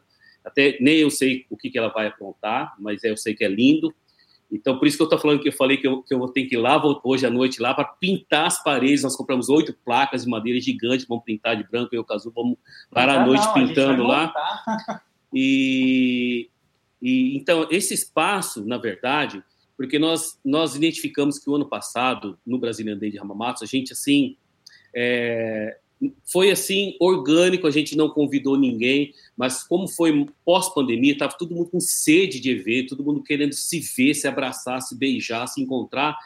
Acho que todos os produtores de conteúdo digital da comunidade brasileira estavam no Brazilian Day de Hamamatsu ano passado. E eu acredito que esse ano não vai ser diferente. Então, a Paula Condo, né, o Alex também, nós conversamos, nós falamos, nós precisamos ter um local especial para esse pessoal, porque realmente né? Nós temos a mídia tradicional que sempre nos ajuda, sempre no, é, nos acompanha, sempre está é, dando suporte para a gente, mas hoje os produtores de conteúdo são os que mais viralizam, né? Então a gente também quer criar um, um local muito bonito, aconchegante, o pessoal do TikTok, Instagram, YouTube, Facebook, todo mundo E tem gente muito grande, né? Tinha, eu lembro que eu estava caminhando lá, fazendo minhas gravações com meu microfone cabeludo, é, e é porque ele tem um monte de pelinho, parece um bicho de pelúcia, assim, que é pro vento não estragar a gravação. E o pessoal dá risada, que parece um bichinho com cabelo arrepiado, assim. É, e a minha esposa cutucava assim: Ah, você viu que Fulano tava aí? Aí depois ela cutucava: Você viu que Ciclano tava aí? Porque o pessoal do Instagram, YouTube, Sim. tava todo mundo lá. Né? Tem Sim. muita gente que eu não conheço, mas você vai depois você procura o pessoal, é gente grande. Tem gente Sim. com 500 mil seguidores, é um alcance enorme, né? Dentro da comunidade e fora, né? Que tem muita gente do Brasil e de outros países que acompanha essa galera aqui, então é Sim, importante, né? Eu, eu, falei na outra live, mas se você colocar Brazilian Day Hamamatsu 2022 no YouTube, meu, é centenas de vídeos, não é um, dois, não, é centenas de vídeos, uma fila, são páginas e páginas de conteúdo. Assim, nunca passou na minha cabeça pessoas que eu, que eu não conheço, nunca ouvi falar, ou pessoas famosas também. Gente, é muita gente produzindo conteúdo. Então, o porquê desse ano a gente não criar com carinho um espaço para essas pessoas, para esses produtores de conteúdo. Então vai ter esse espaço também que a gente está criando com muito carinho, tá? Então era só isso que eu queria falar. Então esse ano tem muitas novidades, mas muitas mesmo, né? É, eu estou na expectativa. É, eu tenho que dar aqui o crédito, né? O Brazilian Day do ano passado foi a primeira vez que eu saí do ambiente virtual e fui para a rua como podcaster. E é ali que eu conheci o pessoal. Acho que o Macuda eu não cheguei a conhecer no dia, mas eu conheci artistas, não. eu conheci empreendedores. O Macuda eu conheci lá no Festival Brasil, né? Primeira vez que a gente Sim. se encontrou.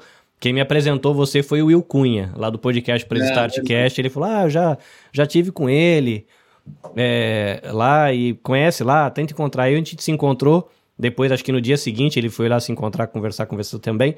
Mas assim, eu tô feliz, né? Então, é, essa amizade que surgiu com essa galera no ano passado, depois dessa sementinha plantada, um ano depois, me permitiu ser um parceiro. Sou um pequeno, eu não sou um, uma grande revista tradicional aqui no Japão, não sou um, um canal de televisão brasileiro que está aqui com o seu representante, mas ainda assim eu consegui fazer essa parceria. Então eu estou feliz, e feliz porque, por exemplo, eu, enquanto tiozão do podcast, que é assim que a galera me conhece, né, o cara da podosfera nipo brasileira, eu tô representando os meus, a minha tribinho, que é a tribo da galera do podcast, que vai estar tá lá.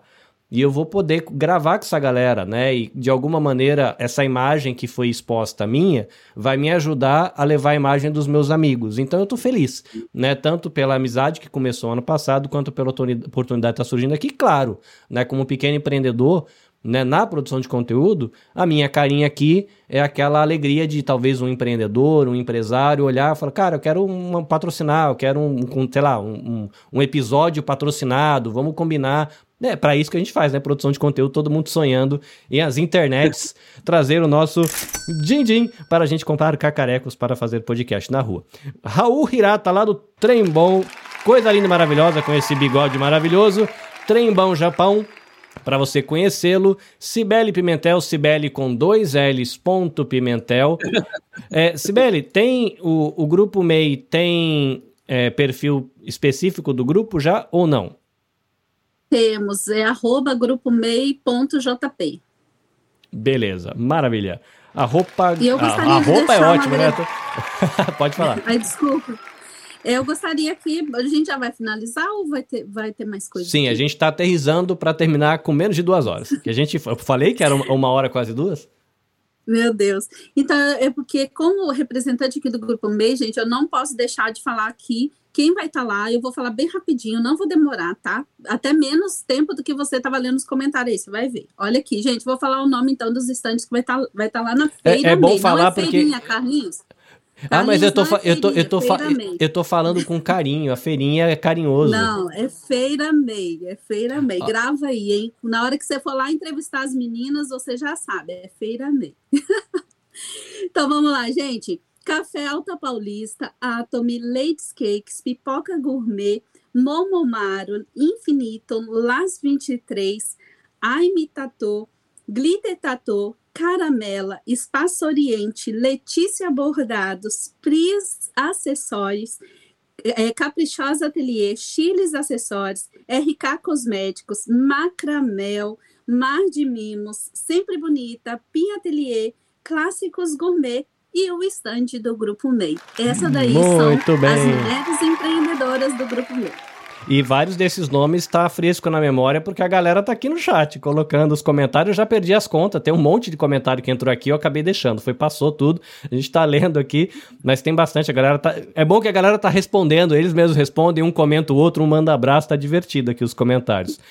É, um que eu, um divertido aqui falou assim, ó, o, o mando, o, fala pro Mário pintar direitinho lá, pra depois o pessoal fazer decoração legal lá do Isso espaço. do muito bom, muito bom. Sheila Onishi, arroba Moleca Japan. E qual que é o arroba do seu empreendimento lá com os carros, Sheila? Tem? É, Happy.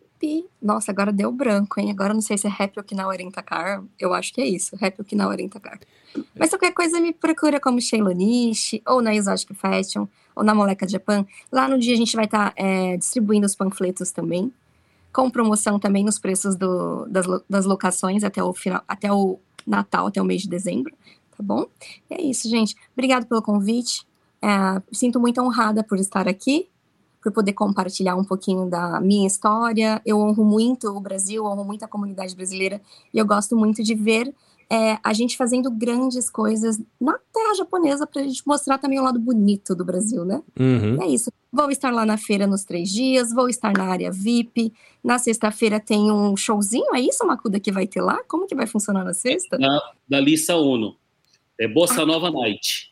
Ok, Bossa Nova Night, eu vou estar lá para É contemplar. o show também. relax, showzinho Tá. relax. É, Sexta-feira é, vai ser o dia para quem quiser estar com os artistas que, que vieram do Brasil, o Saulo, o Joe Hirata, o Johnny Sasaki, o Del Feliz, né? Então vai ser o dia para estar junto com esses artistas. Tem- vai ter É, uma recepção que precisa de um, de um ingresso que é outra coisa Isso. também, né? Esse da Não é o sexta-feira.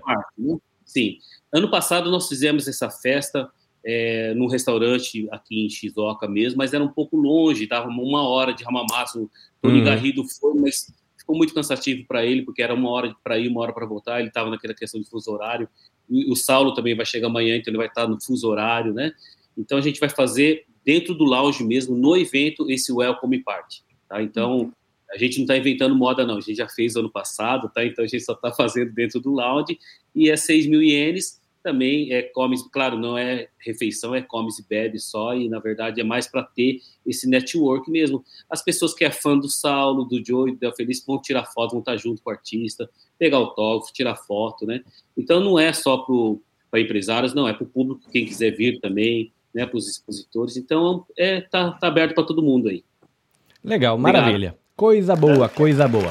E assim, gente, se você que está acompanhando aqui, na, aqui ou aí, né, lá na página do Brazilian Day no Facebook, o Diálogos Motiori é um projeto que ele nasceu já há algum tempo, ele é fruto de uma jornada um pouco mais longa, né? Eu tenho produzido podcast desde 2018, já tenho podcast que já deu é, o seu momento e deixou, e esse é um projeto mais recente, com foco na comunidade brasileira no Japão. Eu tenho um outro projeto que chama Você Também Pode, que é para produtores de conteúdo em formato podcast. Então eu, entrevisto pessoas do mercado do podcast no Brasil, ou pessoas que comentam sobre comunicação digital, para trazer informação para capacitar os produtores de podcast brasileiro no Japão. Tá? Inclusive, a gente está. Semana que vem vai ter reunião para a gente organizar a terceira semana Podosfera Nível uhum. Brasileira, que tem episódios especiais nos podcasts da galera, tem workshop com treinamento para essa galera que produz podcast aqui no Japão. Então fica o convite para você visitar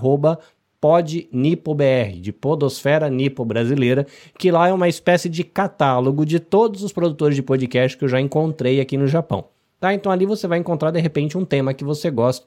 E tem muitos outros produtores que eu espero descobrir outros produtores lá no Brazilian Day. Então se você é produtor e você tem um podcast e nunca ninguém do coletivo entrou em contato com você, entre em contato com a gente que a gente coloca a arte do teu podcast, o arroba do teu Instagram, que é uma espécie de catálogo, e aí você vai ser comunicado também quando tiver esses treinamentos, essas lives especiais com profissionais do Brasil, gente que está fazendo a roda girar lá, né, gente? A gente conversou com o primeiro, com o brasileiro que postou o primeiro episódio de podcast no Japão. A gente conversou com os empresários das maiores dos maiores estúdios de edição de podcast do Brasil. A gente vai conversar esse ano com a galera que são os cabeça de rede de podcast no Brasil.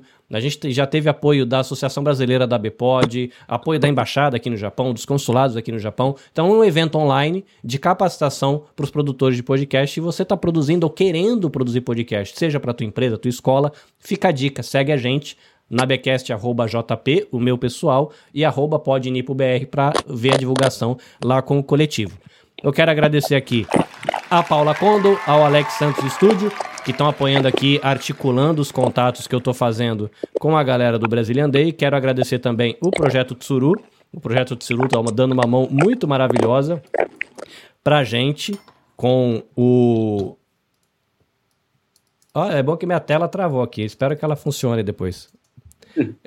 tá normal aqui pra é, gente. Ela travou aqui a, a o, o, navegador. Enfim, a gente dá um Mais jeito. dois minutos pra acabar pra não passar das duas horas. Muito bem. E aí, agradecer a galera do Projeto Tsuru, que tá oferecendo atendimento psicológico pra galera. Vai lá pra você ficar bem. Setembro Amarelo, uma informação muito triste que eu recebi de que 1 de setembro, a data de 1 de setembro, é um dia que tem muito suicídio entre jovens e crianças estudantes japonesas, porque eles voltam para a escola e não dão conta da pressão e muitos escolhem se livrar do problema abrindo mão da própria vida. Então, se você está considerando se livrar dos seus problemas abrindo mão da sua vida, é, busque uma pessoa de apoio, busque projetos como o Projeto Tsuru ou outros muitos projetos que tem no Japão de acolhimento, para que você seja acolhido e possa viver a sua vida livre dos seus problemas, mas viver bem a sua vida. Beleza? Eu, Carlinhos, fico por aqui. Um abração para você.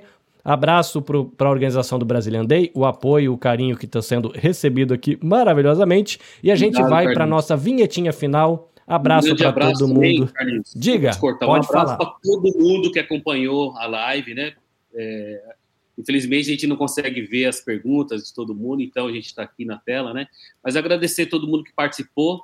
A gente espera todo mundo lá no evento, 15, 16, 17. Claro que as pessoas trabalham, não dá para ir todos os dias, mas sejam todos bem-vindos, né?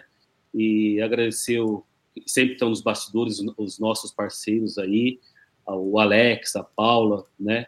A Cibele que está aqui também, uhum. né? E todo mundo, o Cazu que está aqui do meu lado, parece que está em outro lugar, mas está aqui do meu lado. Né? Sheila, obrigado por participar. Raul também, obrigado, né, Raul, ter acreditado no projeto do Brasil Day, né? Tamo junto. Vamos fazer uma Cara, linda festa a gente só tem que agradecer você aí pela sua coragem mesmo, entendeu? Vamos olhar positivamente aí para esses que estão te ajudando aí mesmo. Vamos acreditar no Brasília Day, porque, rapaz, você teve uma coragem que da comunidade ninguém acho que teve, né? A gente vê o Festival Brasil, tem o apoio do governo, é, é, um, é uma entidade que faz acontecer, mas você tem levado com o seu peito aí, esse evento aí, trazendo parceiros bons. E parabéns aí pela sua força aí, o Kazu aí, que às vezes eu brinco até com ele, que ele parece Hiroshima, só recebe bomba. Bum!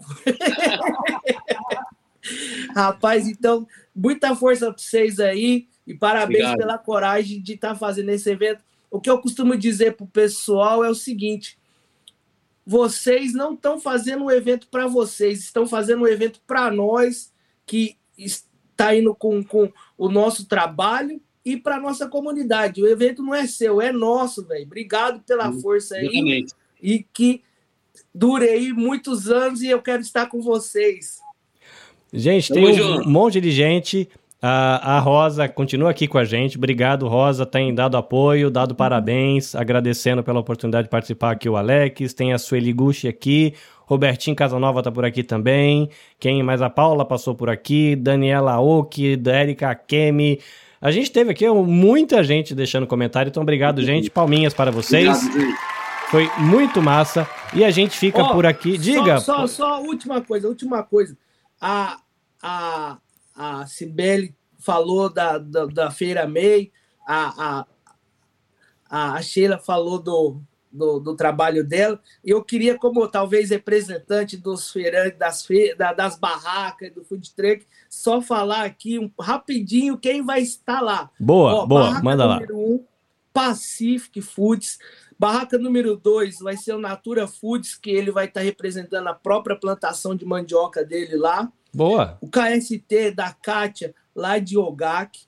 O The Boys são parceiros e amigos nossos aqui de Ramamatos, junto com o Sada. Parece que o Sada entrou também no, junto com eles. Hot Dog Sada. O After Cheese, que é o nosso amigo e parceiro Gordinhos, com um botequinho, um boteco, uma, uma noite aí que você gosta de beber. Então, são parceria do After Tea com o Gordinhos. O Tony, que é lá, tá vindo também de Guma com as suas delícias, eu não sei qual que vai ser a novidade dele. Brasília Lanches, seu Mário, famoso bigode também. o Bradon Roberto de Ogaki. No Brasília Lanches, que é o F9, que é a barraca número 9, é o Ivan do Restaurante Paulista de Nagoya. Esse Kiomei Farm, eu não sei qual é esse parceiro. Kiomei Pata... Farm é da mandioca. Da mandioca. Ah, então Natura Foods é o quê? É churrasco. Ah, o churrasco, beleza. Então, esse aqui é o da mandioca. Pata Negra, parceiro Bruno, com seus defumados, muita novidade.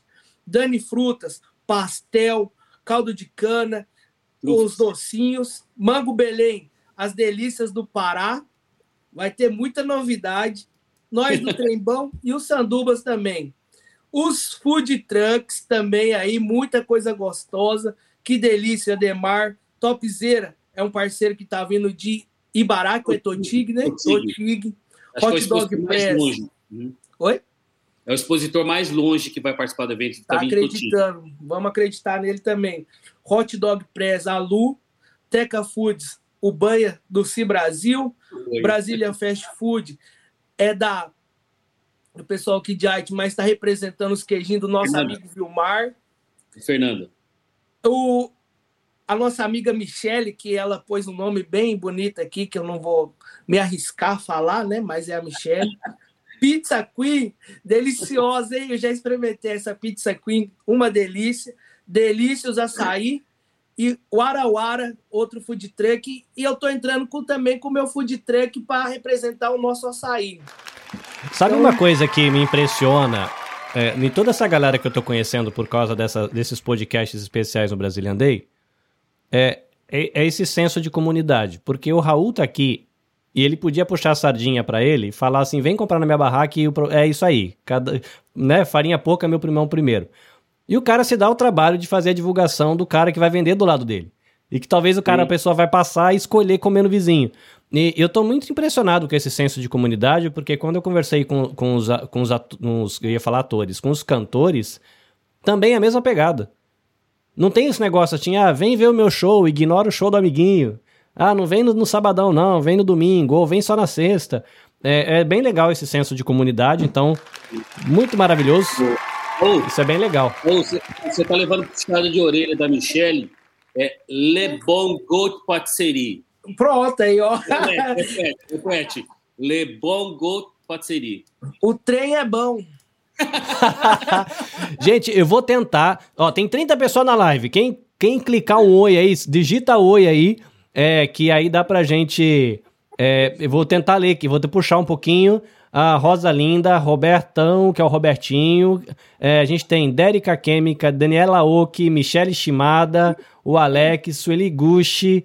Quem mais aqui? Daniela eu que já falei. Miriam Shibuya, Tila Kawa, Bárbara Yamada, Michele Shimada, acho que eu já falei. Paula Gil Kakihara, Daniela Oki, Kamil Kumazawa, Bárbara Yamada talvez eu já tenha falado, Michele Shimada talvez eu já tenha falado, Kamil Kumazawa já acho que eu já falei, Rosemei Albertino de Lisboa, Michele, Daniele, Rosa Linda mais uma vez, Daniela Oka e Roberto, acho que aqui já falei, Dérica Kemi, acho que eu não falei ainda, Cristiano Naruzawa, Sueli Tilakawa, falei, Michele, Kamil Kumazawa, Mel Ayafu, Ayafuso, Ayafuso, se for japonês, né? Mel Ayafuso, Edson Hiroshi Nakamoto, Cristiano Nakazaru.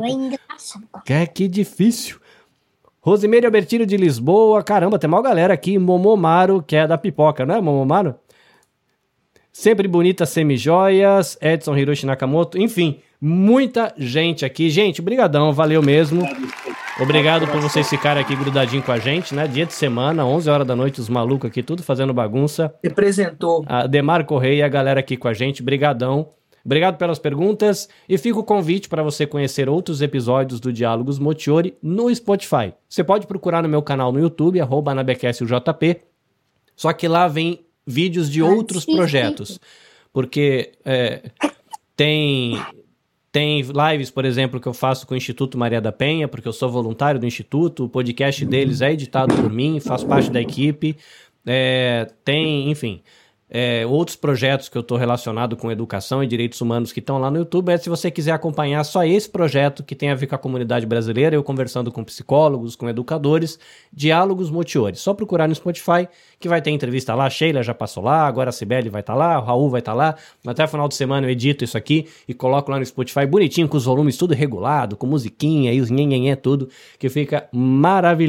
É isso, gente. Beijo para todo mundo. A gente falou que ia terminar com menos de duas horas, duas horas e sete. E a gente vai ah. aqui deixar a vinhetinha do adeus. Ah, não vai deixar a vinhetinha do adeus nada. Pera aí, pera aí. Foto, pô, pera aí, que vinhetinha de adeus coisa nenhuma. Como é que eu posso fazer uma live, esquecer e tirar foto? Gente, você que tá em casa, sorria. que vou tirar. Perfume. Hora de passar perfume, tem que. Vamos colocar aqui, vamos colocar. Vou preparar aqui com as tecnologia, que às vezes a gente se atrapalha com a tecnologia. Só um instantinho, calma aí, gente, que eu vou contar. Então vamos lá, 3, 2, 1. Deixa eu ver se ninguém ficou com o olho fechado, porque aqui eu faço a arte do episódio depois. Todo mundo sorridente. Cazu pegou ele meio na contramão aqui. Vamos lá, Cazu, aguenta aí, pera aí. Vamos pegar mais uma. Espera eu contar 3, 2, 1, que depois... Ih, caramba, fiz besteira, pera aí. Eu disparei errado aqui o gatilho. Final de live, bastidores, ó, vai botar o bonitão. Deixa o bonitão aí, pera aí. Vamos lá, 3, 2 e 1.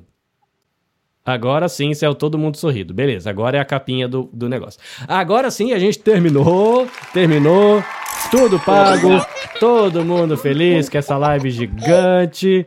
E é isso. A Danise Martins mandando abraço. Camil com Mazal falou. E tinha entrado alguém, acho que diferente. Mas enfim, é isso. Até a próxima. E sayonara!